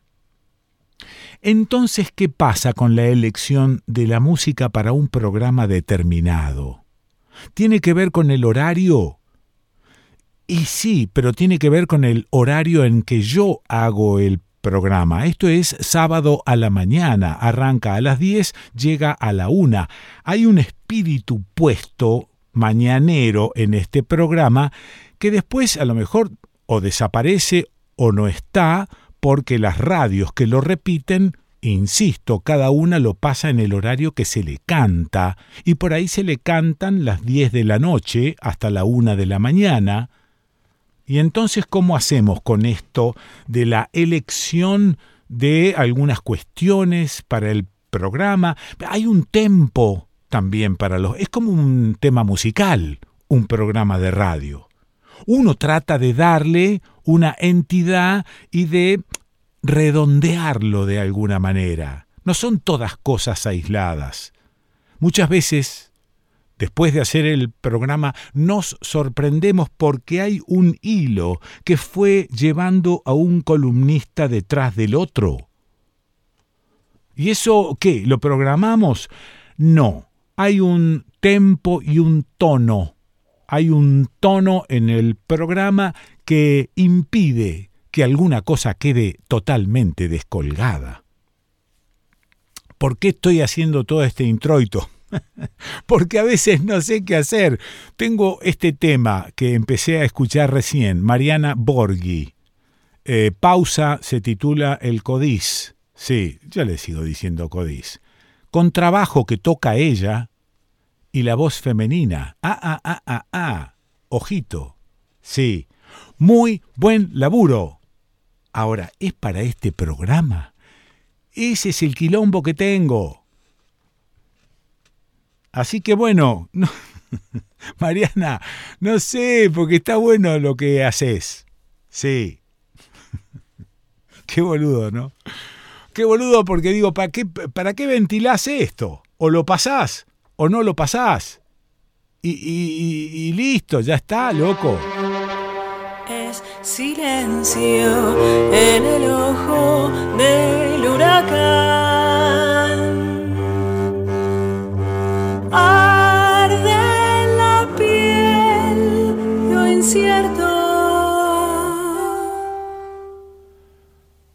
Será la pausa el oficio que fragua otro inicio. El tiempo en un círculo viajar.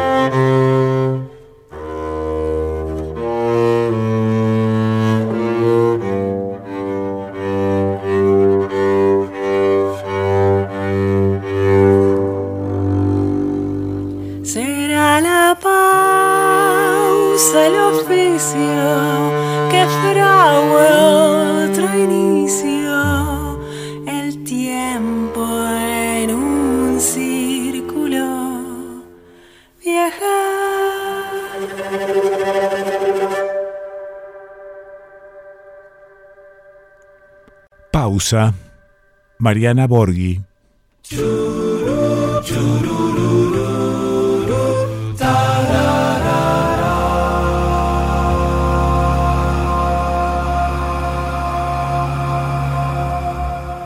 En sus primeras declaraciones, Javier Milei habló sobre aerolíneas argentinas.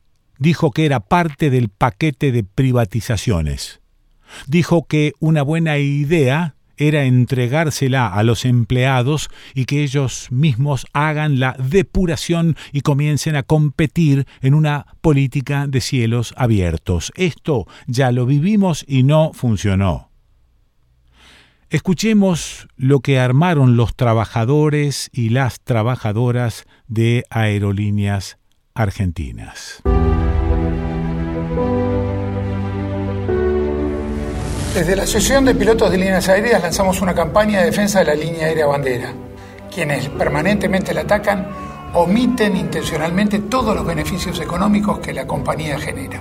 Usando la misma metodología y las mismas métricas que usa la industria a nivel internacional, tanto la IATA como la OASI y consultoras externas como Pricewaterhouse, Oxford Economics, ATAG, lo que hicimos fue calcular los impactos directos e indirectos de aerolíneas argentinas en la economía nacional.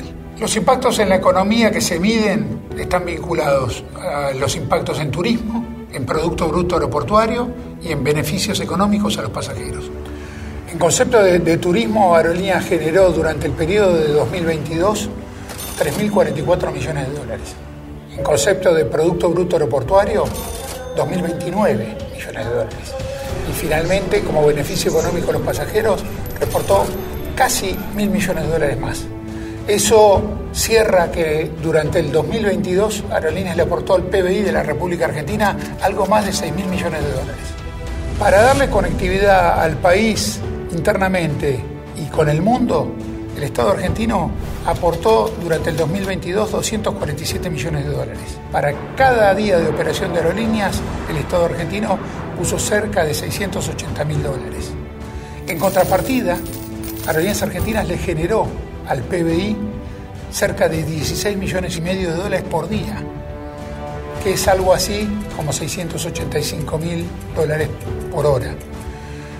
En otras palabras, Aerolíneas en una hora de operación le devuelve al Estado argentino lo que el Estado argentino pone para que opere la compañía un día completo. Dicho de otra manera, los 247 millones de dólares que el Estado argentino aportó para el funcionamiento de Aerolíneas, Aerolíneas se los devuelve solo 15 días de operación. Los otros 350 días generó beneficios para todos los argentinos. Cuando un avión de aerolíneas aterriza en un aeropuerto, lo transforma en una suerte de polo industrial genera empleos directos, indirectos, derivados, dinamiza las economías regionales, genera riqueza. Eso Aerolínea lo hizo en el 2022 en casi 40 aeropuertos de la República Argentina. En más de la mitad de sus aeropuertos lo hizo en soledad. Y eso hizo que 9 millones de argentinos se transporten, dinamicen la economía dentro del país en ese periodo. Eso representa un 68% del mercado de cabotaje y es precisamente la causa por la cual Aerolíneas está bajo ataque. Los que la atacan intentan manejar ese porcentual del mercado de pasajeros de la República Argentina. Hace algunos años Estados Unidos salió a tomar el control de la aviación en el mundo y Latinoamérica no fue la excepción. A través de sus líneas más importantes como Delta o United tomaron el control en Latinoamérica de las, las principales, las más grandes, eran Latam, o Avianca. Generaron una nueva pata, estas llamadas low cost, que tienen atrás fondos de inversión con anclaje en los Estados Unidos. Fondos muy importantes como BlackRock, Vanguard, Fidelity Management o algunos más específicos de aviación como Oaktree Capital, Indigo o el Fondo Cartesian, han salido a operar para quedarse con el mercado de los países en Latinoamérica. Y en aerolíneas, como decíamos, el Estado argentino, este, a través de la herramienta estratégica que es la línea aérea bandera, eh, maneja eh, casi el 70% del mercado de cabotaje. Es eso lo que justifica el ataque, es privarlo al Estado argentino de la capacidad de dirigir esos recursos, es decir, cómo y cuándo dinamizo una economía regional, qué aeropuerto dinamizo, qué, dónde generó los empleos directos, indirectos o los derivados.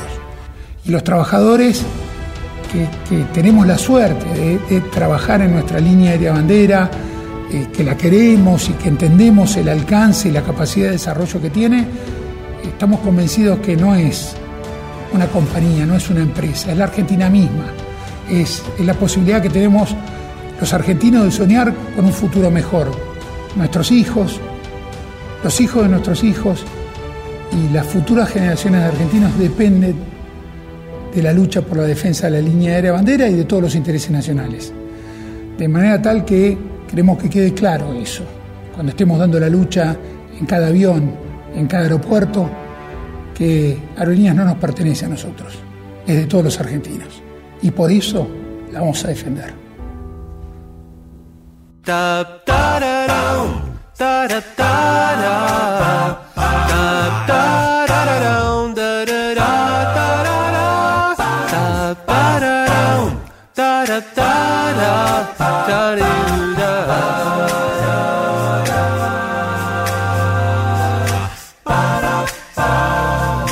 Ver, yo te digo cannabis. Y vos me decís, bueno, marihuana. Y yo te digo cannabis, marihuana, rosario, los monos, los tiros, el, todo. Lo primero que se te ocurre con el tema del cannabis es hablar de Rosario, porque a Rosario también los medios que llamamos hegemónicos la han instalado como el centro del mal. Y, esto habría que reverlo, discutirlo, etc. Hay otras formas de tratar el cannabis. Voy a charlar con Jerónimo Gieco, rosarino el tipo, lo cual ya es una desgracia de por sí. Bueno, tal cual. Ríase. había, orgullosamente rosarina. Claro, pero había una revista rosarina que este, tenía una bajada en el título que decía Ríase, ser rosarino ya es un chiste del destino. Siempre me causó. Por supuesto, ahí estaba el negro Fontana Rosa, aquello, bueno, como sabrás. Bueno, contame. Bueno, leí por ahí que este, están produciendo una línea de cosméticos a base del cannabis y lo que más me llamó la atención no es esta producción. Me llamó la atención el hecho de que estén trabajando una materia prima y que sigan adelante elaborando los productos y entonces vendiendo y exportando directamente los productos. Esto me llama la atención porque la Argentina fue tradicionalmente condenada a ser un exportador de materia prima y resulta ser que ustedes están un poco a contrapelo armando una pyme o una industria que termina en sí misma y el producto final es lo que se vende. ¿Es así? Eh, es así y para nosotros siempre quisimos que sea así ah. y lo planificamos estratégicamente de esa forma. Nosotros eh, como empresa, bueno, 420 CD Premium. Eh, espera, espera, espera, no, espera, espera, espera, ah. lo, dijiste rápido y no pude anotar. ¿Cómo se llama la empresa? La empresa se llama 420 CBD Premium. Ah, ok, adelante. Y eh, nos especializamos en cosmética canábica y tal como mencionabas, es un orgullo para nosotros generar con la materia prima valor agregado argentino y, e innovación y llegar al mercado argentino y ahora cruzar las fronteras eh, con valor agregado, con productos de valor agregado. Está bien, vamos también es un orgullo para nosotros. Sí. no, te decía que vamos por partes. Ustedes, ustedes tienen siembra de, de la planta concretamente o compran a proveedores. No, nosotros compramos a proveedores. Ajá. Sí, nosotros estamos en la etapa de eh, producir los productos ya de valor agregado listos para lanzar al mercado. Sí. Y tenemos un montón de tipos de proveedores, muchos de origen, el 90% de origen nacional. Sí. Eh, y esa es la forma en la que nos manejamos. ¿Y el proveedor te envía la planta, la flor, qué te manda? Bien, en el caso puntual del cannabidiol CBD, esta materia prima, sí. todavía todavía la industria argentina, que viene trabajando muchísimo y viene avanzando muchísimo, no ha tenido la capacidad de desarrollar la extracción de la materia prima con la calidad que ADMAT exige para poder tener productos aprobados. Entonces, en esa materia prima, nosotros importamos y creamos el valor agregado acá. Y cuando el mercado argentino o las industrias argentinas estén en condiciones de poder producirlo, nosotros vamos a ser los primeros compradores. Ahora, ¿qué es lo que importás? ¿La planta, el capullo, la flor? ¿Qué importás? Nosotros exportamos, importamos la, el cannabidiol CBD ya eh, es un extracto, es en polvo, con un 99% de pureza. Ya directamente todo el proceso de trazabilidad y elaboración se hizo, en este caso en Colombia, y acá lo tomamos para convertirlos en productos. Sí, ¿y cuál es el proceso? Porque por más que lo estés importando y no lo hagas vos, debes saber cuál es el proceso que se sigue desde la planta hasta ese polvito. Exactamente, bueno, sí, está el proceso de, desde la, o sea, la trazabilidad se mide desde la semilla mm de qué tipo de planta es, la producción completa de la planta, la extracción o digamos, el, digamos, la extracción del cannabidiol CBD de los átomos de la molécula de cannabidiol CBD de la, de la flor y de la resina, y eh, la elaboración, en este caso, en, formato de cristal inoloro incoloro, ah, de solamente la molécula de cannabidiol CBD aislado con 99% de pureza. Y eso es lo que se exporta con toda esa trazabilidad acá a Argentina lo que se importa que importa. Se importa, claro. Bueno, ¿y qué hacen ustedes con ese polvito cristalino? Bien, eso nos permitió a nosotros ser la primera empresa argentina de capitales nacionales en poder lograr el primer producto y ahora toda una línea completa de cosmética canábica. Este, este derivado del cannabis, eh, cannabidiol CBD, en lo que es el, eh, el uso cosmético es muy beneficioso, tiene efectos analgésicos, antioxidantes, relajantes, que son muy buenos tanto para el uso tópico y como para un montón de otras innovaciones que nosotros estamos llevando adelante para distintos tipos de productos. Y lo, utilizamos en esta industria, es, eh, es, un, es un valor agregado muy importante. Me dijiste que es la materia prima que acepta ANMAT esa materia, esa materia prima que nosotros todavía aquí no podemos producir o no hemos producido. ¿Cuál es la razón por la cual no pudimos hasta ahora producir esa materia prima? Porque la verdad que si ustedes tienen una empresa que va creciendo, compran un campito, siembran, sacan el cannabidiol ese bendito, entonces ahí, ahí estaría totalmente armado con industria argentina. Sí, totalmente, por supuesto que sí, y de hecho hay un montón de eh, productores y un montón de empresas de la industria del cannabis que ya están muy avanzados en esa instancia. Sí. Em, lo que tiene eh, la industria del cannabis es que está muy regulada mm. eh, y hay una gran intervención de controles de calidad eh, en cada uno de los pasos, en los estadios desde, la, desde la, obtención de la semilla hasta la extracción de la materia prima, ah. sea cual sea, porque puede ser distintos tipos de materia prima. Hmm. Lo que todavía la industria argentina no pudo hacerlo, pero ya está a un paso de hacerlo, es lograr toda esa trazabilidad completa para determinar de que ah. todos los lotes de esa materia prima sean siempre igual de la misma calidad. Claro, sí, mantener una calidad, como una especie de meseta, ¿no? Sí. Eso, eso es lo que te pide ANMAT. Eso es lo que pide la legislación argentina y que se regula a través del Ministerio de Salud y a través de ANMAT cuando querés lanzar productos cosméticos o medicinales. Decime una cosa, eh, viste que yo arranqué diciéndote, bueno, vos decís este cannabis, decís eh, marihuana, decís rosario, decís violencia. ¿Cómo, ¿Cómo hacemos para, de alguna manera, em, transmutar esa sensación? ¿Cómo hacemos para difundir ¿no? los beneficios del cannabis sin automáticamente relacionarlo con los monos. Bien, eh, hoy hay un, creo que la sociedad está discutiendo hace un montón y se ha cambiado el código simbólico de lo que significa la marihuana y la planta del cannabis. Sí. Y, hay una, una, discusión que cruza todos los niveles, los estratos sociales, gubernamentales, de las organizaciones. Sí. Hoy hablar de cannabis ya no es mala palabra.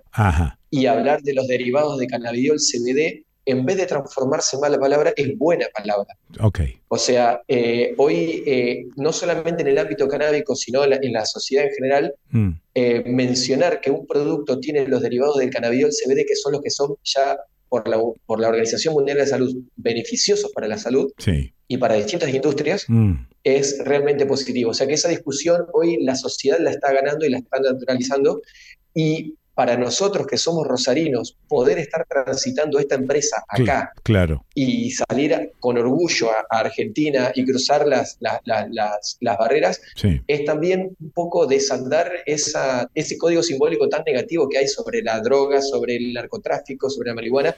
Están surgiendo empresas relacionadas y vinculadas con el cannabis que no tienen nada que ver con lo negativo, todo lo contrario, con el apoyo a la industria nacional. Pero por otra parte, digo, yendo quizá un poquitito más allá, eh, siempre me pregunté, ¿qué tiene de jodido y de prohibido fumarse un porro?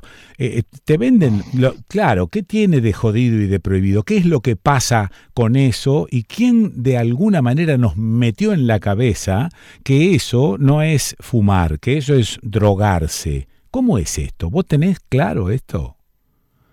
Y es una discusión que viene desde, mucho tiempo. Realmente, digamos, fumar no está mal, que cada uno lo pueda hacer con quien quiera, donde quiera, como quiera, es, algo, es algo sumamente mm, natural mm. y, están, y, están, utilizando un compuesto natural de la naturaleza. Sí. Eh, o sea, hay una gran discusión respecto a, lo que atraviesa transversalmente todo lo que es el narcotráfico, la marihuana y, demás, pero creo que eh, eso se está desandando profundamente. Hoy no hay, no hay, no hay, em, eh, no hay un, me, viene el código simbólico, pero, pero hay una naturalización de que en la sociedad en general que, de que, hace que eso ya no sea tan negativo y que es el paso siguiente para incluso avanzar sobre lo que es la legalización. Claro, porque por ahí Carlitos del Frade habla de, de, otras drogas y de esta considerada mm, también. Exactamente. Bueno, y Carlitos dice que la solución o parte de la solución es la legalización, pero se ve que la, lo ilegal sigue siendo negocios de muchos vivos. Exactamente, la ilegalidad eh, hoy hace que sea, que, sea, que sea un negocio para muchos o para pocos y, que, mm. y que, y que eh, ese negocio eh, circule en ámbitos y en, con códigos que no son los códigos que establece la sociedad y que necesita la sociedad para, para, tener un ecosistema mm. positivo, fructífero y, y de bienestar. Hoy la legalidad y la ilegalidad es un gran negocio. Y creo que ese es el principal motivo por el cual no se legaliza. Vuelvo un poco a la empresa 420 CBD Premium.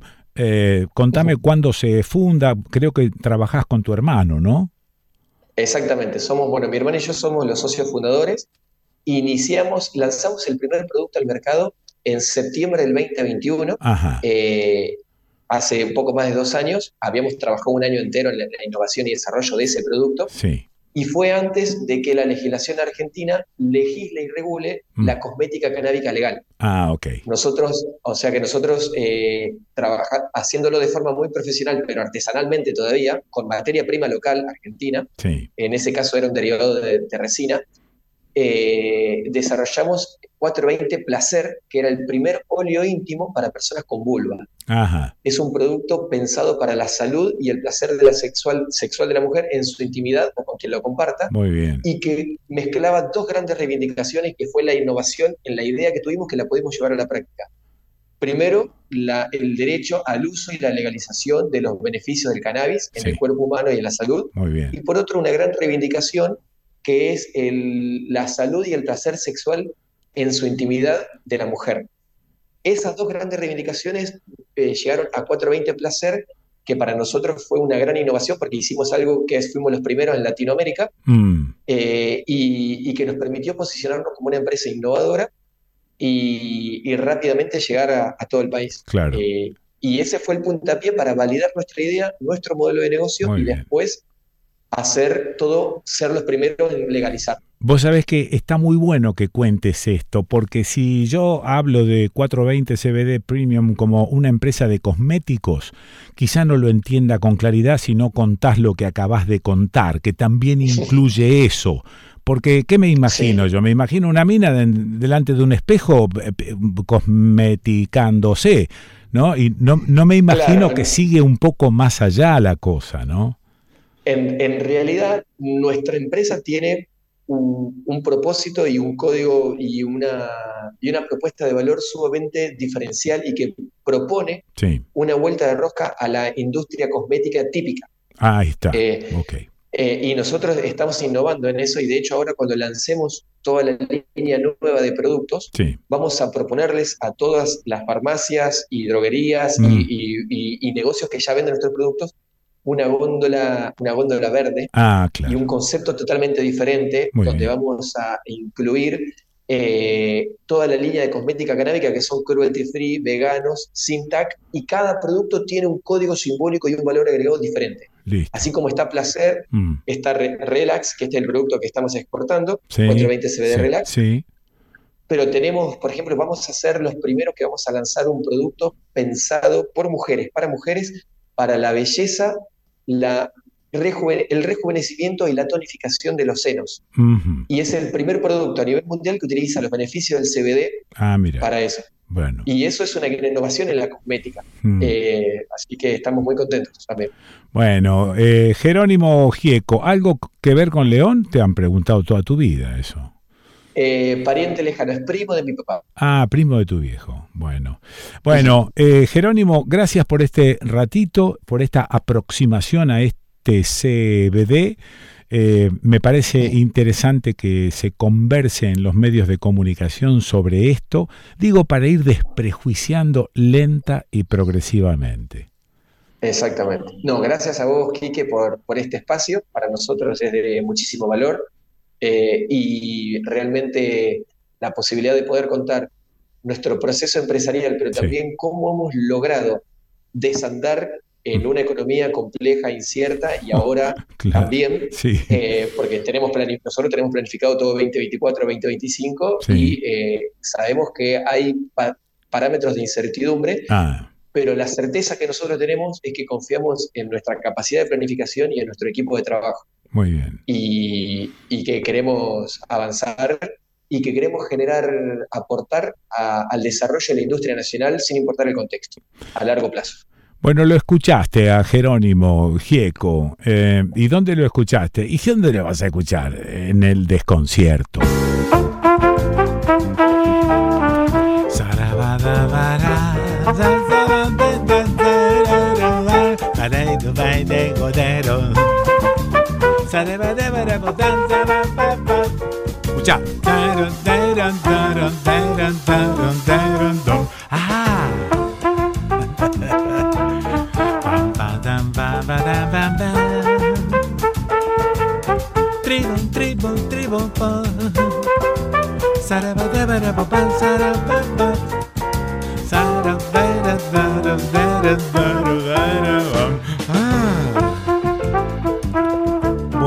¿qué te iba a decir?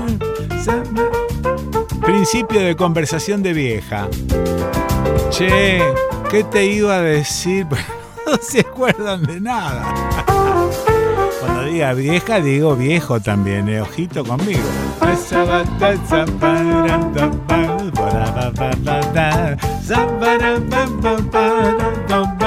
Bueno, quería hacerte escuchar una cosita que robé por ahí, ¿viste?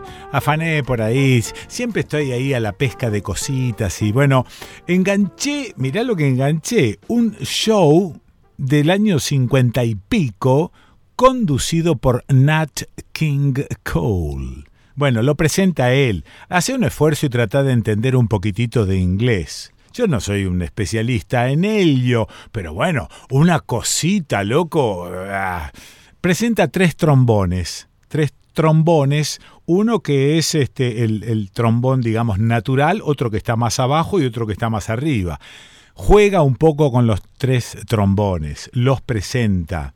Y después hacen un temita que cuando yo estudiaba un poco de inglés cuando era niño, estudiábamos una cancioncita eh, que decía Three blind mice, three blind mice, see how they run, see how they run. Uh, they all run after the farmer's wife. She cut off their tails with a carving knife. Did you such a thing um, in your life?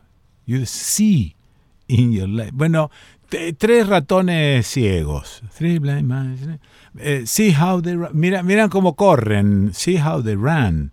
Um, they all run after the farmer's wife, parece que corrían detrás de la esposa del granjero y la esposa del granjero, la cancioncita, boludo, es de una crueldad porque dice que she cut off their tails with a carving knife, le cortó las colas los tres ratones. Sí, son esas cancioncitas totalmente carniceras para los pibes, ¿viste? Bueno, she cut off their tails with a carving knife. Uh, did you um, did you see uh, such a thing? Uh, in your life. ¿Viste algo parecido en tu vida como tres ratones ciegos?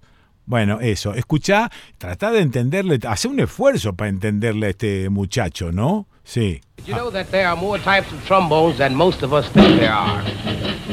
Now here's Harold Diner with the most familiar of these instruments, the slide or tenor trombone. Chini.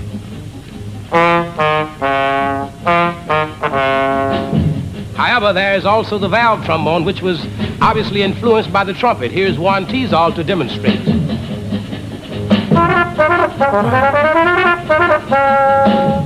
And then there's the bass trombone with all the extra tubings. So this is played by Russ Brown.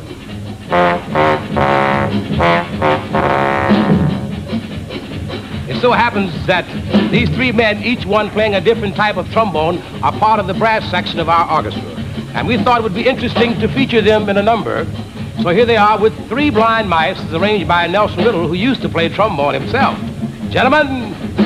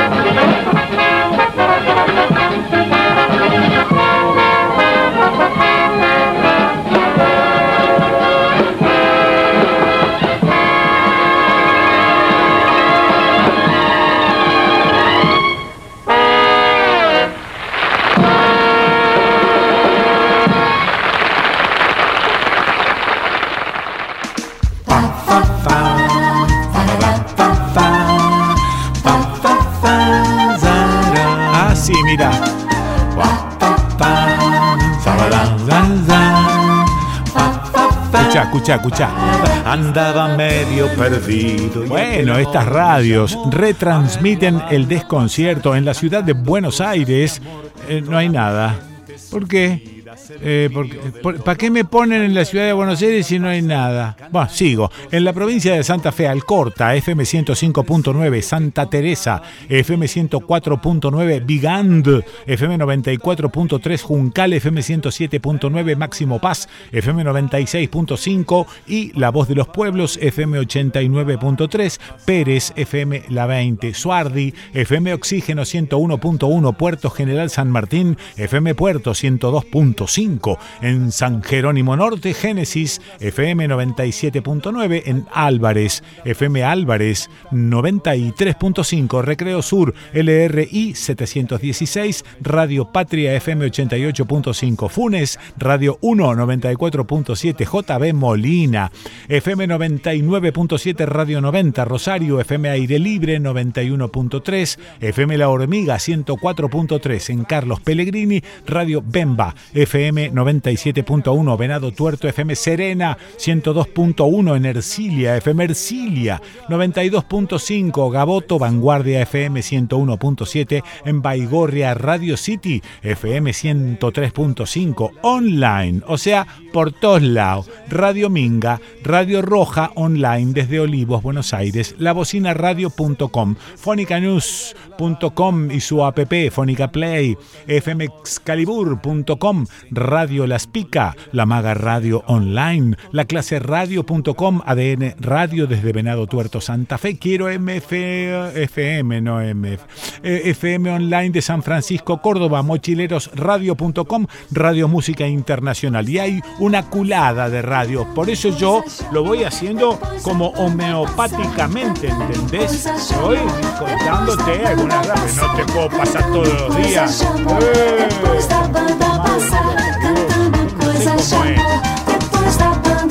En la ciudad de Buenos Aires, Radio Rebelde AM740 de Cava. No sé qué pasó, me dice la producción, haciéndose la inocente.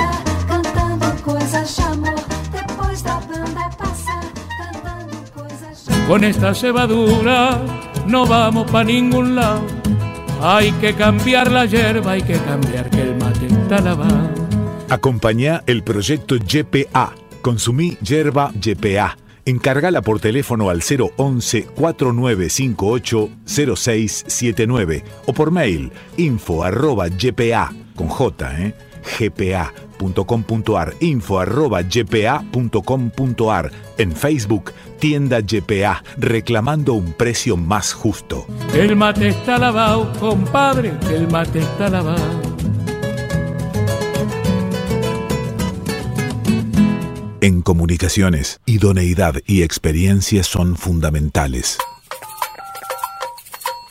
Enlaces de banda ancha para datos y telefonía, teleseñales y telecomandos, VHF, UHF, mantenimiento y servicio de redes y equipos de radiocomunicaciones. IJCB Comunicaciones de Voz y Datos. Montevideo 2455, Córdoba. 0351 727 8191 ijcbcorta arroba ijcbcorta.com Página en internet ijcbcorta.com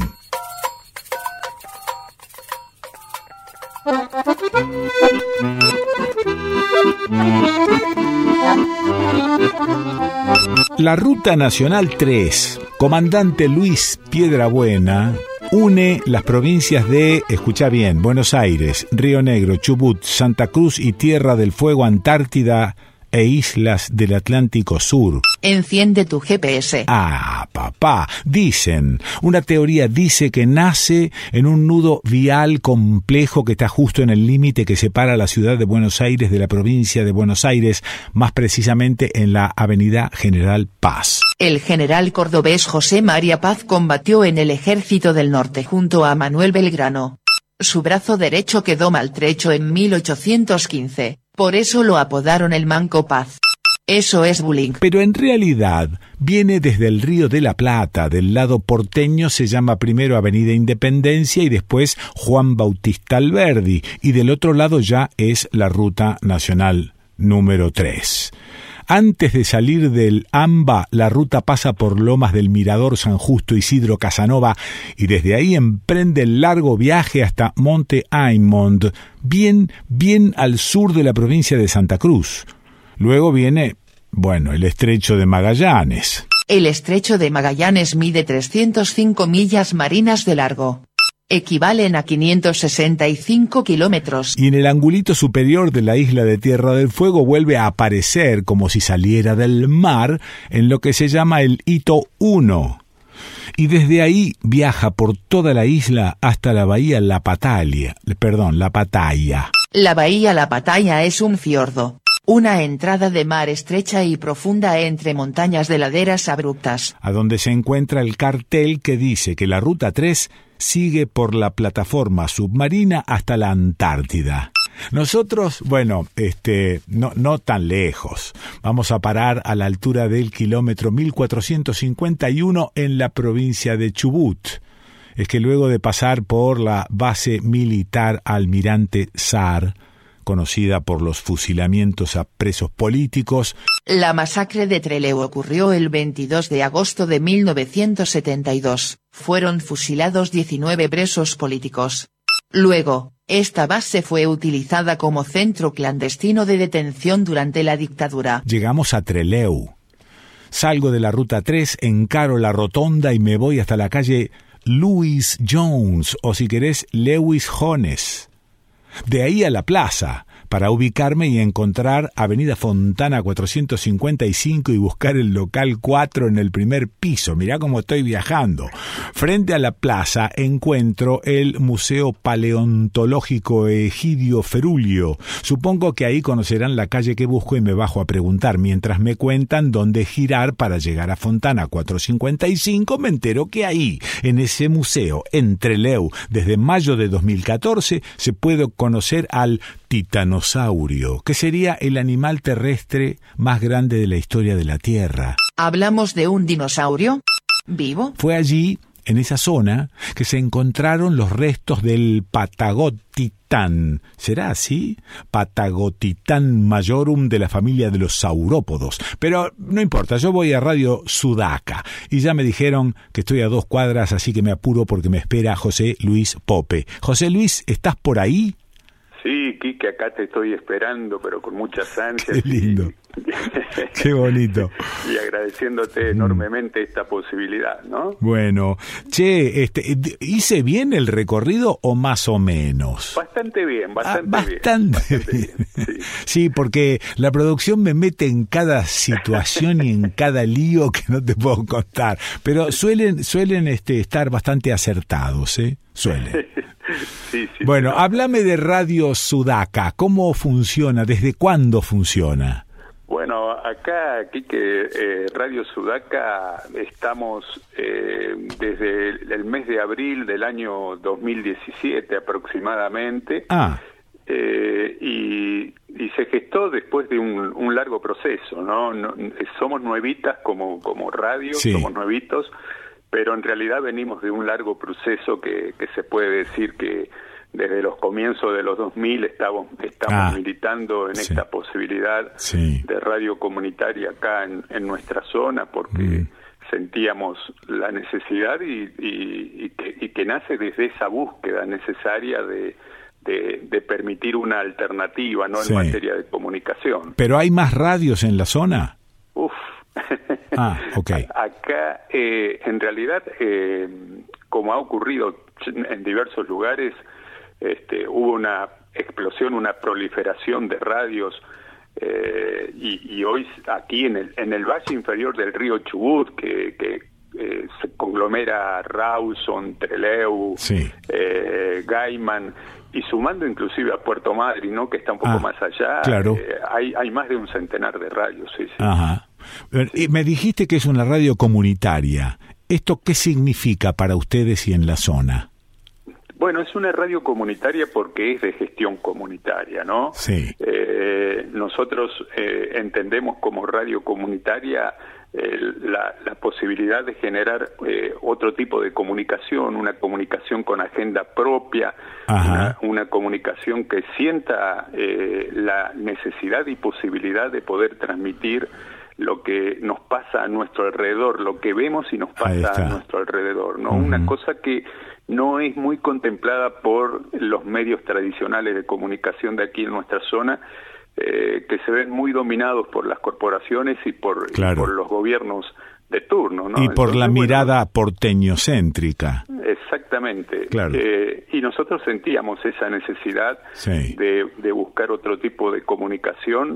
Eh, y, y, bueno, ahí nos fuimos juntando en el camino quienes teníamos o quienes sentíamos y sentimos de esa manera, ¿no? Por eso ahí se ha conformado el colectivo de Radio Comunitaria Sudaca, que bueno, este, con, con la necesidad también de eh, cumplir con los requisitos que, que, implica esto de la democratización de la comunicación ah, mira. a partir de la nueva ley. Sí. Y bueno, nos conformamos también en asociación civil, conformamos la asociación civil Palabra Abierta, que es la que gestiona este, y la que lleva adelante la política comunicacional de la radio. ¿Y lograron la frecuencia del ENACOM?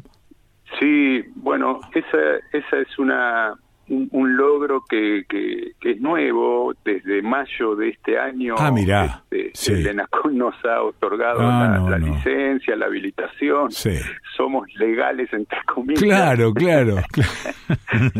Lo que tenés que hacer para, para poder decir que, te, que, te consideren legal. ¿no? pero aparte no, no solo por eso, sino por las posibilidades de gestionar algunas otras cosas. Ni hablar. Creemos que, que esa es la, la, la importancia nos fortalece más desde ese lugar, nos da un lugar de igualdad de derechos para con los demás medios de comunicación de acá de la zona también. Sí. Este, podemos ir a, pelear algunas cuestiones que tienen que ver con el sostenimiento, con el financiamiento. Mm. Este, es decir, eh, es, es toda una, una nueva eh, imagen, un, una nueva, un nuevo lugar el que nos da esta posibilidad de la licencia. Y a la luz de este nuevo gobierno, ¿qué están barruntando con respecto a estas cosas que me, que me contás?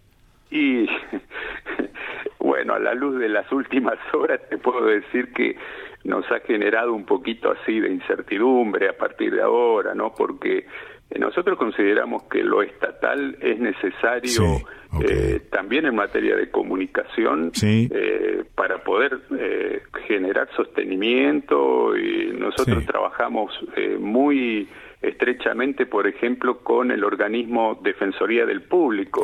Y la Defensoría del Público a nosotros nos ha brindado una una asistencia, un asesoramiento, este, nos ha brindado capacitación. Si no, parecería que es imposible la sobrevida de emisoras como esas sin el Estado Nacional. Totalmente, claro, totalmente. Por, por eso, por eso yo le, nosotros le damos la, la, importancia, la necesidad de contar con un Estado presente, eh, también en materia de comunicación, ¿no? Sí, claro. Y bueno, eh, este, este, nuevo panorama nos nos genera un cierto marco de incertidumbre. Vos fíjate, Quique, que nosotros estamos en una transición a partir de la licencia. A nosotros se nos otorgó la licencia ahora eh, que nos da la frecuencia 103.3. Nosotros estamos saliendo en la 105.3. Sí. Eh, entonces tenemos que adecuar técnicamente la, cosa. Sí, no es barato eso, eso no es barato. No es barato, no, estamos viendo también la posibilidad de, trasladarnos a un lugar, este, sumando a otras organizaciones en esa posibilidad. Está muy bien. Eh, porque, bueno, también entendemos que, que, que, que hay organizaciones que sienten la misma eh, necesidad de andar que nosotros, entonces eh, para nosotros la salida es colectiva y tendríamos que, trasladar eh, la radio con, con, todo lo que eso significa, el movimiento de antena, bueno, vos sabes bien todo esto. y habíamos logrado a partir de la licencia un, una asistencia a través de un programa del FOMECA, el FOMECA es el organismo claro. este, que, justamente financia, ¿no? Sí. Eh, que lo podemos hacer ahora gracias a la licencia. Claro. Bueno, eh, pero todo eso corre peligro, o sea que empecemos a imaginar otra situación y de dónde y de dónde rascar un mango para que estas emisoras continúen. Exactamente. exactamente. lo, dije, lo dije guasamente, pero es así. Pero muy claro. Sí, es así. Bueno, contame con respecto a Treleu, ¿qué, ¿cómo es Treleu? No conozco. Bueno, Trelew es una de las ciudades más importantes de la provincia. Sí. Eh, tiene poco más de 100.000 habitantes. según los, datos del último censo, que no, no están muy claros todavía, pero hay más de 100.000 habitantes. Sí. Eh, y estamos ubicados aquí en, en, en, una parte, digamos, central, donde tenemos a 60 kilómetros hacia el norte Puerto Madryn, Después a 20 kilómetros tenemos la capital de la provincia, donde se ah, gestiona todo, sí, claro, Sí. Este, y hacia el oeste tenemos eh, a 20 kilómetros Gaiman y 40 kilómetros Dolavon. Eh, entonces, eh, está en, el, en, lo que nosotros denominamos el valle inferior del río Chubut. Mucho nombre galés por ahí, ¿no? Y sí, sí, porque evidentemente, bueno, eh, vos lo dijiste en la, en, cuando venías para acá, ¿no? Este, mm. Lewis Jones es el fundador de Treleu. Sí. Eh, y, bueno, eh, también Treleu fue punta de rieles, fue... Ah, claro, Es una zona que, que había comenzado a ser ferroviaria, este, después el ferrocarril desapareció. Eh, y, bueno, después tuvimos... Qué, pedazo, vos lo, lo, pasás, ¿no? Pero qué pedazo de crimen ese, ¿eh? Tremendo. Qué pedazo de crimen que no terminamos de entender del todo porque esto, no sé, arranca eh, con algún gobierno en los 60 y culmina en el 78 con Martínez de Oz cerrando todos los talleres. Eh, un desastre hicimos con eso. Sí, acá, bueno, yo te cuento que acá, eh, yo soy hijo de ferroviario. Sí, sí, eh, sí, y Nosotros acá el ferrocarril, eh, nos quitaron el, ferrocarril en, los años 60. Claro. En el año 63, 64 se terminó con el ferrocarril acá entre Leu, por ejemplo. Espérate, ¿eso fue Frondizi? Frondizi. Ah, mira, mira que, mira que bien el tipo, ¿eh? Claro, pero la puta madre. Y bueno, acá en aquellos años la, la, comunicación, la única comunicación en materia de transporte que existía era el ferrocarril. Por supuesto, por supuesto, sí. Pero bueno, bueno. Eh, después tuvimos, como para hacerte un proceso en los años 70, sí. Eh, el impulso que le dio la promoción industrial. Ajá. Que, que bueno, eh, había ciertas eh, cuestiones de, impuestos, eh, exentos y todo esto, y entonces acá se instalaron muchísimas fábricas textiles y hubo una explosión demográfica interesante. Ahí fue, digamos, cuando empezó a crecer este, en forma importante la ciudad de Trelew, ¿no? Y hubo migración interna porque venía gente desde el resto de la provincia y también desde otras provincias de la Argentina. Che, ¿cómo es el paisaje ahí que rodea la ciudad? Bueno, el, paisaje es bastante agreste. Eh, pero bueno, tenemos eh, acá muy cerca eh, la costa, Ah, a 20 kilómetros, pasando Rawson, 6 kilómetros más, tenemos Playa Unión, eh, es, una playa que últimamente se está difundiendo muchísimo. Mm. Eh, y, después tenemos hacia el norte, como te contaba, 60 kilómetros Puerto Madryn también, y Puerto Pirámides un poco más allá. Claro. Eh, entonces ahí manda, manda el mar, ahí. Manda el mar. Claro, manda el mar. claro, claro, claro. Manda el mar. Bueno, ¿qué más? Con respecto a la radio y su programación, ¿tienen algún eh, perfil eh, político? No, no, no quiero decir con esto que sea político partidario, digo, ¿tienen algún perfil político entre todos? No, sí, por supuesto. Nosotros entendemos que eh, no, no somos lo, lo, que se puede decir objetivos porque la objetividad no existe. Nosotros ah, eh, tenemos nuestra propia subjetividad y, lógicamente nuestra propia mirada eh, y evidentemente que creemos en, en, en, que estamos haciendo política. Nosotros para nosotros la radio es una herramienta para hacer política y lo hacemos desde la comunicación y en ese sentido tratamos de acercarnos este, a aquellos que no tienen posibilidad de estar en la agenda eh, diaria o cotidiana de los medios tradicionales de comunicación. Sí, sí, sí. ¿Y tienen respuesta de la gente a esta propuesta? Sí, sí, nosotros hemos tenido la posibilidad de, de formar parte como medio eh, de comunicación popular y alternativo eh, de situaciones que, que, tuvieron mucha repercusión, inclusive a nivel nacional. Ah.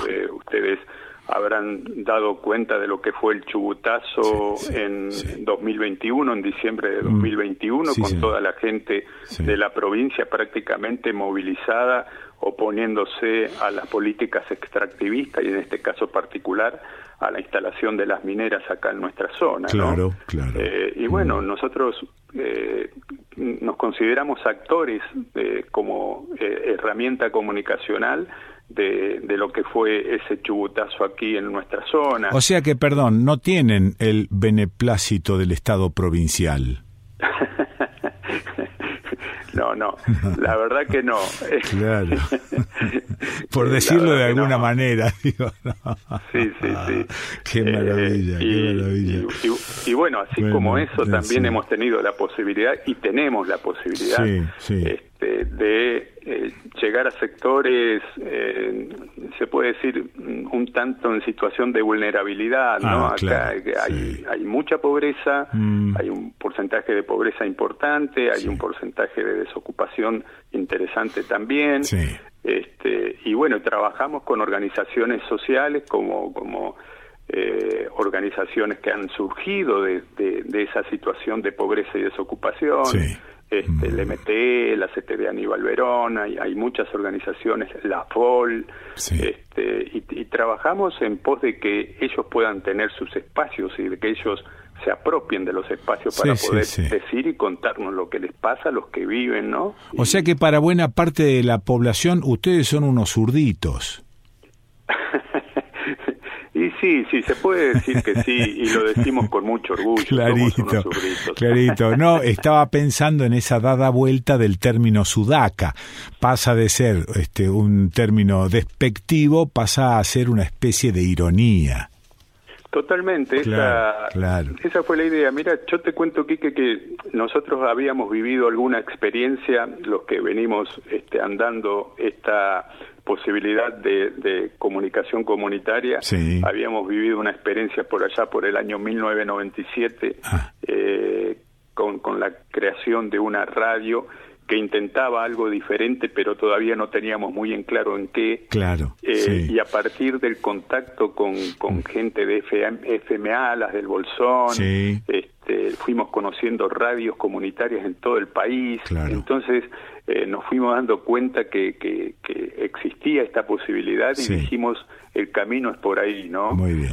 Este, muy bien, muy bien, sí. Y ahí en el 2003 también eh, eh, mm. sacamos una revista que se llamaba Revista Sudacas y que surge ahí a partir del nombre, ¿no? Eh, a partir de esa resignificación de la palabra Sudacas. Bueno, ahora más que nunca este, a resistir, ahora a resistir.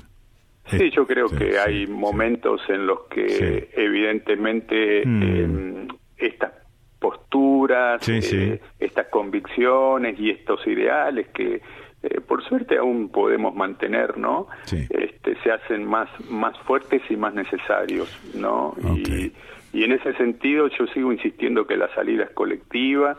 Eh, nosotros estamos pertenecemos a a la red eh, Enfoques, la red de emisoras comunitarias patagónicas, que hace un muy buen laburo, este, y pertenecemos también a MARC, a la Asociación Mundial de Radios Comunitarias, y, a partir de las experiencias del, que ellos nos transmiten y las que podemos aportar nosotros, este, tratamos de seguir para adelante, ¿no?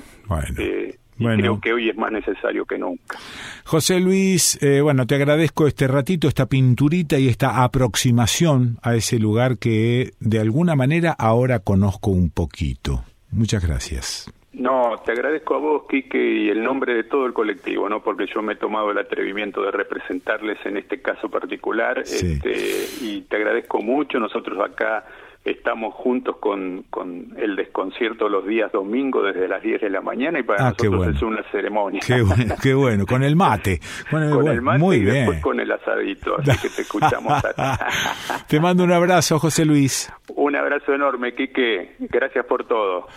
Lo escuchaste a José Luis Popper, Radio Sudaca, FM 105.3, Treleu, Chubut. ¿Y dónde lo escuchaste? ¿Y dónde lo vas a escuchar? En el desconcierto.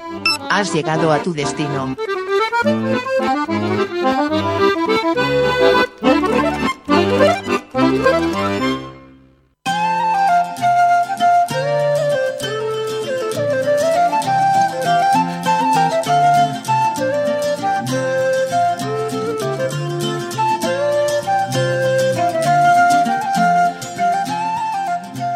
El camino de atrás.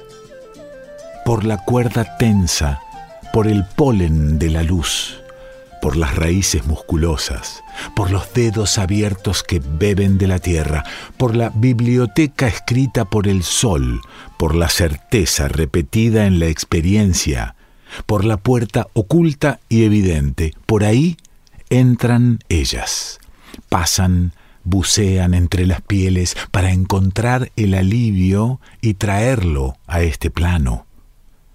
Muchos mundos hay y están ahí, tienen capas, senderos, puertas. Hay un arte que consiste en atravesarlos, ir de uno hacia otro llevando ciencia. Por ejemplo, la palabra, cuando es verdadera, funciona. La palabra ordenada, repetida, cargada, funciona, lleva siglos de periplo, lleva sangre de garantía. Son fórmulas que atraviesan el tiempo. Es de noche. El teléfono recibe un mensaje. Mi nena está empachada. ¿Podés curarla? Se llama Antonia María Vélez. Antonia María Vélez, Antonia María Vélez, Antonia María Vélez. Suena su nombre en la oración y la curandera eructa y lagrimea. Del otro lado, a cientos de kilómetros, una niña bosteza y descansa mejor. La oración fue buscada y encontrada, funcionó y seguirá funcionando. Está en el rezo, está en el Tao, en los astros, anotada en el día de nuestro nacimiento, en la selva de nuestro nombre. Repito, muchos mundos hay y los separa un velo. Ellas se animan a extender la mano y traer del misterio una respuesta, un alivio, un consejo la panza duele, el riñón falla, un malestar nos impide conciliar el sueño. La farmacia está ahí, verde y fluorescente, en un jardín, en un monte, en la orilla de un río. Ellas van con su cesta juntando las bondades. Saben trabajarlas, saben cuidarlas y preservar su magia en tinturas o aceites van hacia la planta devolviéndonos un aliado, un secreto que nos ayude a llegar mejor al día. Así son, con la escoba en reposo y el caldero tatuado. Ellas, listas para tomar el atajo, traficar entre los mundos una pizca de fuerza y un atado de sabiduría. Yo no sé, pero sé que se puede saber, atravesar el cielo, bajar a la tierra y volver con las raíces listas para el vuelo. Yo no sé, pero ellas sí saben. Guardan el libro compuesto de tiempo que se salvó de la hoguera. Llevan en su delantal una tradición donde meter la mano para buscar el justo remedio. Viene de otro mundo, y viene de éste, está frente a nuestros ojos, pero hay que tocarlo. Estirar el conocimiento hasta el alma de las cosas para traerla y compartirla. Yo no sé, pero lo mismo aprendo. Para eso vine, para eso estoy en la tierra. Alejandro Raymond